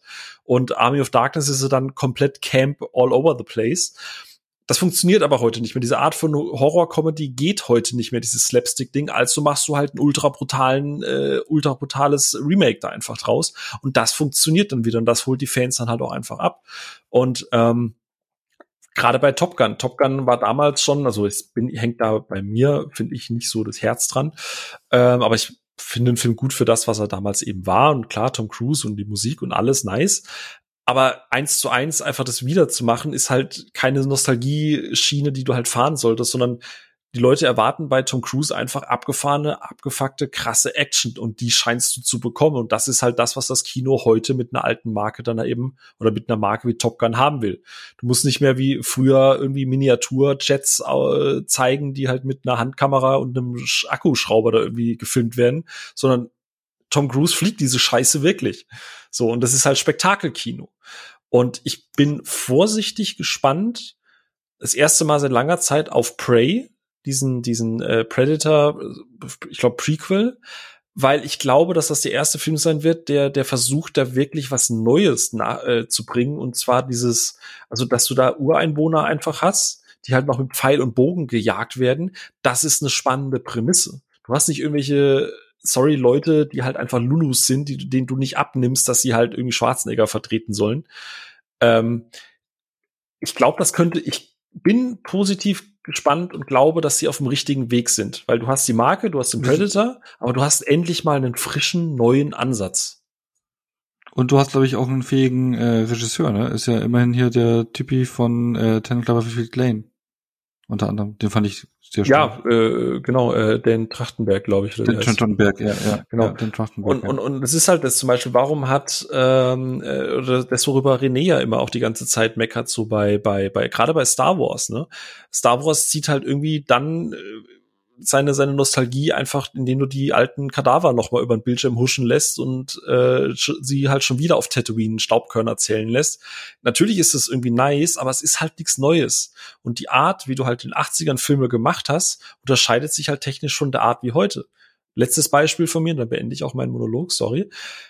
Äh, Planet der Affen war damals cheesy, campy Reihe mit irgendwie, keine Ahnung, 3000 Fortsetzungen, die halt einfach immer schlechter und schlechter wurden. Und dann hast du dich hingesetzt und hast gesagt, okay, wir drehen das Ganze nochmal mit State of the Art, neuer Technik und nimm, nimmst diesen Camp raus und drehst das als ernsthafte dystopische äh, Dreiteiler. Und dann hast du eine gute Modernisierung von einem alten Stoff. Und ich glaube, das ist halt der Weg, was Hollywood lernen muss, dass du nicht die Gefühle und die Machart damals gleichsetzen kannst mit dem, was du heute bei einem Film fühlst. Und weshalb halt viele dieser Remakes, die nur auf diese Nostalgie-Schiene eiern, ich glaube, deswegen verkacken die halt so oft. Ja. Ja, kann ich, kann ich mich so anschließen. Leglich Ghostbusters hat es halt geschafft, hm? gerade dadurch, dass man die Effekte hat nochmal aussehen lassen, wie sie damals aussahen und wie man sie heute nicht mehr machen würde, diesen Charme zu wecken. Aber ansonsten komplett das, was du sagst, ja. Was halt lustig ist, da hatten es Onno und ich ja auch schon davon, ne? In den, in den Staaten ist ja der Film richtig zerrissen worden, eben genau weil, weil er halt so aussieht und weil er halt diese Nostalgiewelle fährt. Wo ich aber sage, mm. ich finde das von der Macher. Ja, weil er Fanservice betreibt und dann wird Spider-Man hochgejubelt. Das ist eh, verstehe ich auch. da musste beide schon fairerweise ja. dafür haten, das ist richtig. Ja, aber das ist das, was ich meinte halt. Also das Legacy Remake, das ist halt an den richtigen Stellen modernisiert. Das heißt, der der Protonenstrahl ist halt ist halt geil. Also der ballert halt richtig, ne? Also durch die durch die Boxen auch. Du spürst richtig die Energie, die dahinter ist. Das haben fairerweise die ersten beiden Filme jetzt nicht so hundertprozentig transportiert. Äh, natürlich hast du da auch diesen Fanservice-Aspekt drin. Ne? Natürlich hast du diese Mini-Marshmallow, äh, diese Mini-Michelin-Männchen. ähm, die machen im Kontext keinen Sinn. Das ist reiner Fanservice. Aber dann ist es halt wieder charmant gemacht von einem, der halt noch gelernt hast, wie du Filme damals eben so vermitteln kannst, dass es sich gut anfühlt, dass es nach, nach der, Spaß im Camp ist. Eben, der damals dabei war, ne? Ja. Und äh, ja, und absolut, äh, apropos dabei sein, äh, seid ihr dann in Zukunft noch dabei, wenn so neue Projekte kommen mit 80s Retro, die Retro, weil ich glaube, sie wird ja nicht aufhören, es werden immer wieder neue Projekte kommen, seid ihr dann noch bei, seid ihr langsam müde und äh, äh oder, oder wie schaut es da bei euch aus? Es steht und fällt, glaube ich, mit dem Projekt. Wenn mir jetzt jemand den noch nächsten Terminator ankündigt, dann will ich, glaube ich, nie wieder was von der Lizenz hören und blende also, einfach. Also, ich meine jetzt nicht nur Fortsetzung, sondern generell. Ah, generell einfach äh, dieses, wo, wo schon mal auf dieser Welle schwimmt. Auf der Retro-Welle aufspringen. Also, äh, sei nicht unbedingt direkt äh, Fortsetzungen, sondern auch irgendwie. Ja. Also, es, es muss jetzt für mich nicht von, von jetzt auf dann aufhören, weil ich mag schon den Flair und den Charme des Ganzen. Aber es muss auch nicht jeder versuchen, auf Teufel komm raus, auch seinen 80s-Hit zu landen, um hoffentlich irgendwo in den Top 20 der besten 80s-Reminiszenzen der Neuzeit zu landen. Also, wenn der richtige Film bei ist, habe ich da schon immer noch Bock drauf, weil ich einfach diesen Flair und diese Epoche mag, die wir heute besprochen haben. aber es muss halt nicht mehr so mit der Brechstange forciert werden, dass es man es versucht. Ich hoffe, dass einfach auf natürlichere Weise einfach wieder ein Film dabei ist, der bisschen ungezwungener wirkt, äh, auf dieses Pferd zu setzen und dabei einfach Spaß macht und äh, das mir nicht ganz so versucht ins Gesicht zu drücken. Aber sonst habe ich prinzipiell da schon noch Lust drauf. Bei dir, Phil? Ja, bin ich, bin ich, bin ich bei René. Also es ist aus meiner Sicht langsam wirklich ein bisschen genug. Ähm, eben genau deshalb, weil ich, was René gerade so schön formuliert hat, äh, ich greife das Bild jetzt mal auf. Dieses, dieses, ey, lass uns einen Film machen, damit wir in zehn Jahren Best 80s Movies from the 20, äh, 2020s oder so irgendwas. Ähm, ich hoffe, das, das darf gerne langsam weggehen. Ich glaube, wenn Stranger Things Episode Staffel 4 vorbei ist, und ich glaube, dann ist ja auch Ende, ne? Das ist die letzte Staffel. Äh, nee, es kommt noch eine fünfte, die ist ja zweigeteilt. Ja, wollte sagen, es ist die letzte Staffel, mhm. die in, auch in einem Part 1 und 2 erscheint, mit irgendwie paar Monaten Unterschied. Ähnlich wie man das bei Haus des Geldes gemacht hat. Ja. Also ja, okay. Ja, aber, aber ich, schon eine zweigeteilte letzte Staffel, ja. Also ich glaube, dann kann es auch gerne insgesamt mit dieser Verwurstung und so weiter au äh, aufhören. Mal ganz provokant gesagt, ich habe das Gefühl, so in 80er, 90ern hast du lauter oder hast du viele Filme gemacht, die zukunftsorientiert sind, die nach vorne geblickt haben. Und jetzt sind wir in der Zukunft und jetzt gucken wir lau lauter zurück und holen irgendwelche alten Mumien aus dem Lizenzschrank und versuchen da nochmal in die Cash-Cow zu drücken. Ähm, schwierig äh, und ich glaube einfach, dass Stranger Things immer so der Peak sein wird, was diese ganze Nostalgie und 80er Flair-Geschichte angeht.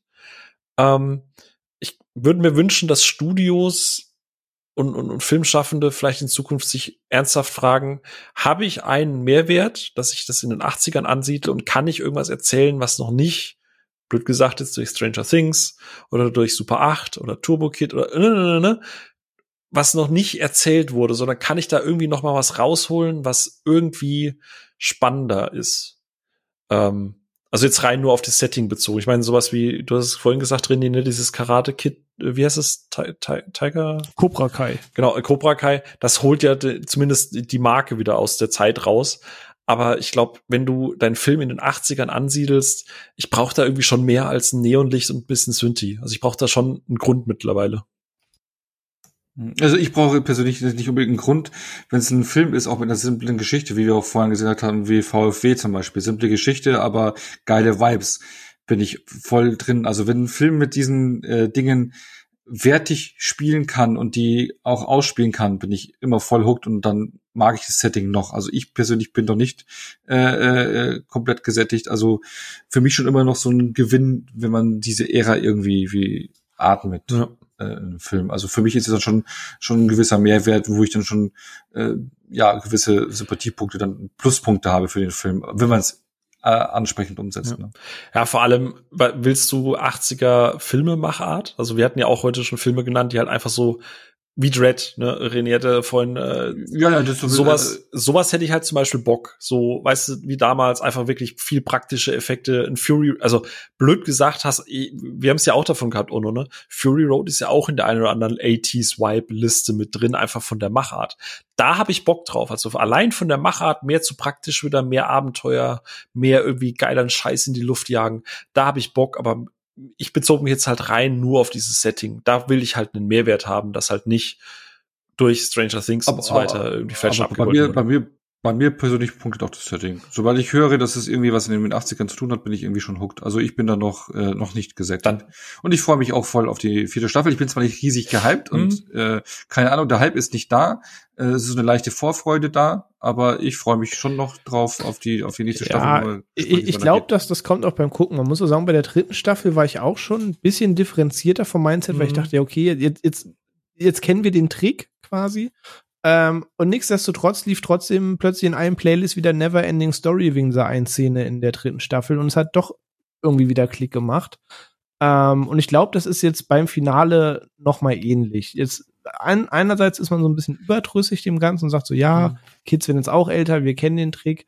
Aber auch wenn ich mir den Trailer angucke, man scheint da effekt- und budgettechnisch noch mal eine ganze Schippe draufgelegt zu haben. Das sieht schon krass aus, wenn man ganz ehrlich ist, was die da im Trailer abfeuern an Effekten.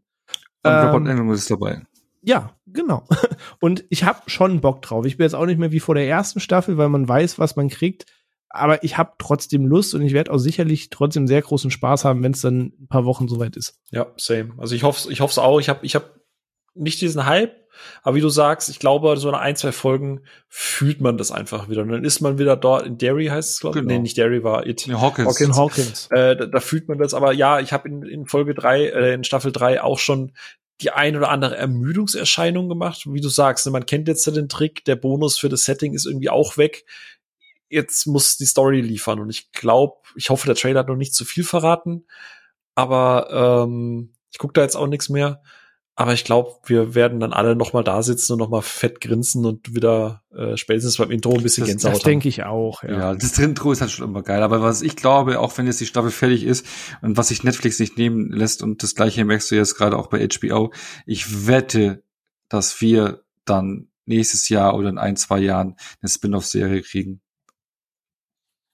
Ja, Ja, die Kuh muss ich ganz, ganz fest davon aus.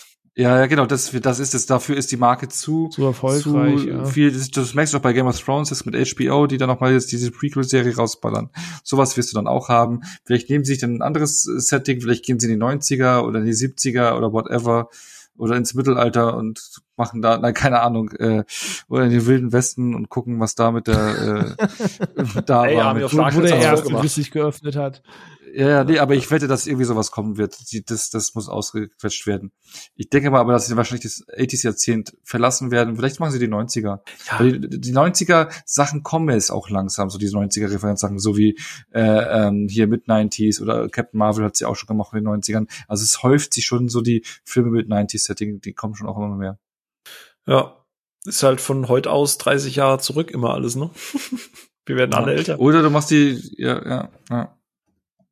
Von daher. Aber äh, genau. Es war sehr schön heute, drauf. aber ich fühle mich sehr alt jetzt. Halt. Ja, sind wir auch. Und Ja, in der Tat. Ja, aber da wollen wir nicht mehr zu alt werden heute. Ich Nee. finde, wir haben jetzt eine schöne Zeit geschafft. Ähm, Ja. Nicht 80 Minuten Ey, für die 80er. Was mich mal fragen würde, gerade weil äh, wir haben ja, wir haben ja unsere paar Spätels da, die immer gerne direkt, wenn die, wenn die Episode live geht, sofort auf Discord quasi mit kommentieren quasi live. Und ich glaube, das ist der Punkt, wo ich auch echt mal, echt mal fragen würde. Wir haben ja viele junge Hörerinnen und Hörer.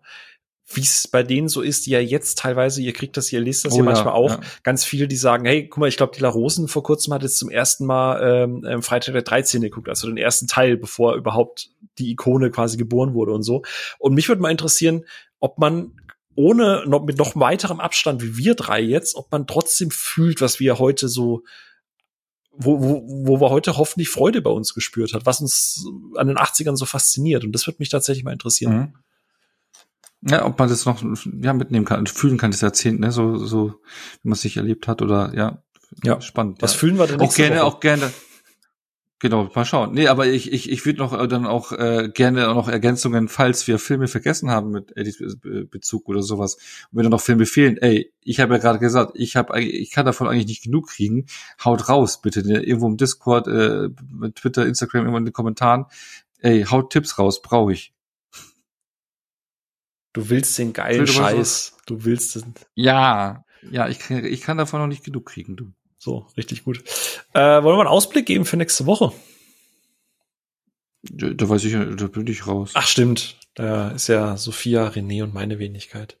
Ja, ich glaube, nächste Stimmt, Woche. ich bin da dabei, ne? ja, das Stimmt. ist richtig, das ist richtig. Äh, Ono dodged, weil er da keinen Zugang bisher oder keine Zeit Was? dazu hatte. Ich muss mich da auch noch äh, mehr vorbereiten. Ich, ich habe gesehen, ich habe doch gar nicht alles gesehen, aber Ja. ich muss mich dann noch. Also, partiell muss man sagen, auch 80er spielen da zumindest hier und da ein bisschen eine Rolle, aber es geht durch ganz wilde Zeiten, denn wir reden über Liebe, Liebe tote Roboter. genau, liebende tote Roboter, ähm, weil da kommt ja auf Netflix jetzt auch eine neue Staffel. Und ich glaube, äh, da wird's auch hier und da mal ein bisschen fetzen, das weiß ich jetzt schon. Denn ähm, ja, genau, Love, Death and Ro- Robots erscheint äh, Staffel 3 und dann nutzen wir das einfach, um über mal über diese drei Staffeln zu reden und das Prinzip Kurzfilm, Animationsfilm. Ja, ja, ja, ja. René freut sich, der hat Bock. Ono macht eine Pause, Äh, die hat sich verdient, denn du musst ja noch Meisterschaft Genau. feiern, ne? Habe ich gehört.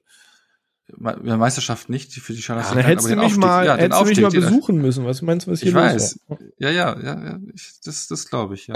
Sehr gut. ich habe die Bilder gesehen, die Straßen waren voll, war geil. Ich wäre gerne dabei gewesen, aber wir haben auch hier gut Du warst gefallen. auch voll, oder? Noch so ein bisschen. Genau, aber, aber man kann ja schon auf die übernächste Folge dran teasern, weil da bin ich ja wieder dabei und da reden wir vielleicht etwas über etwas, was wir heute schon thematisiert haben. Ja, das wird top. Ja.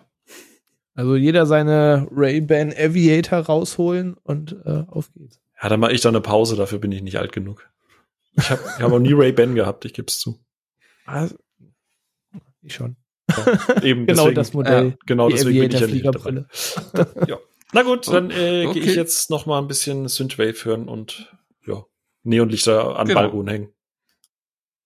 Klingt gut. Ja, ich werde sie sehen. Und Dann danke. Knicklichter um das Armband machen. oh Gott. Genau.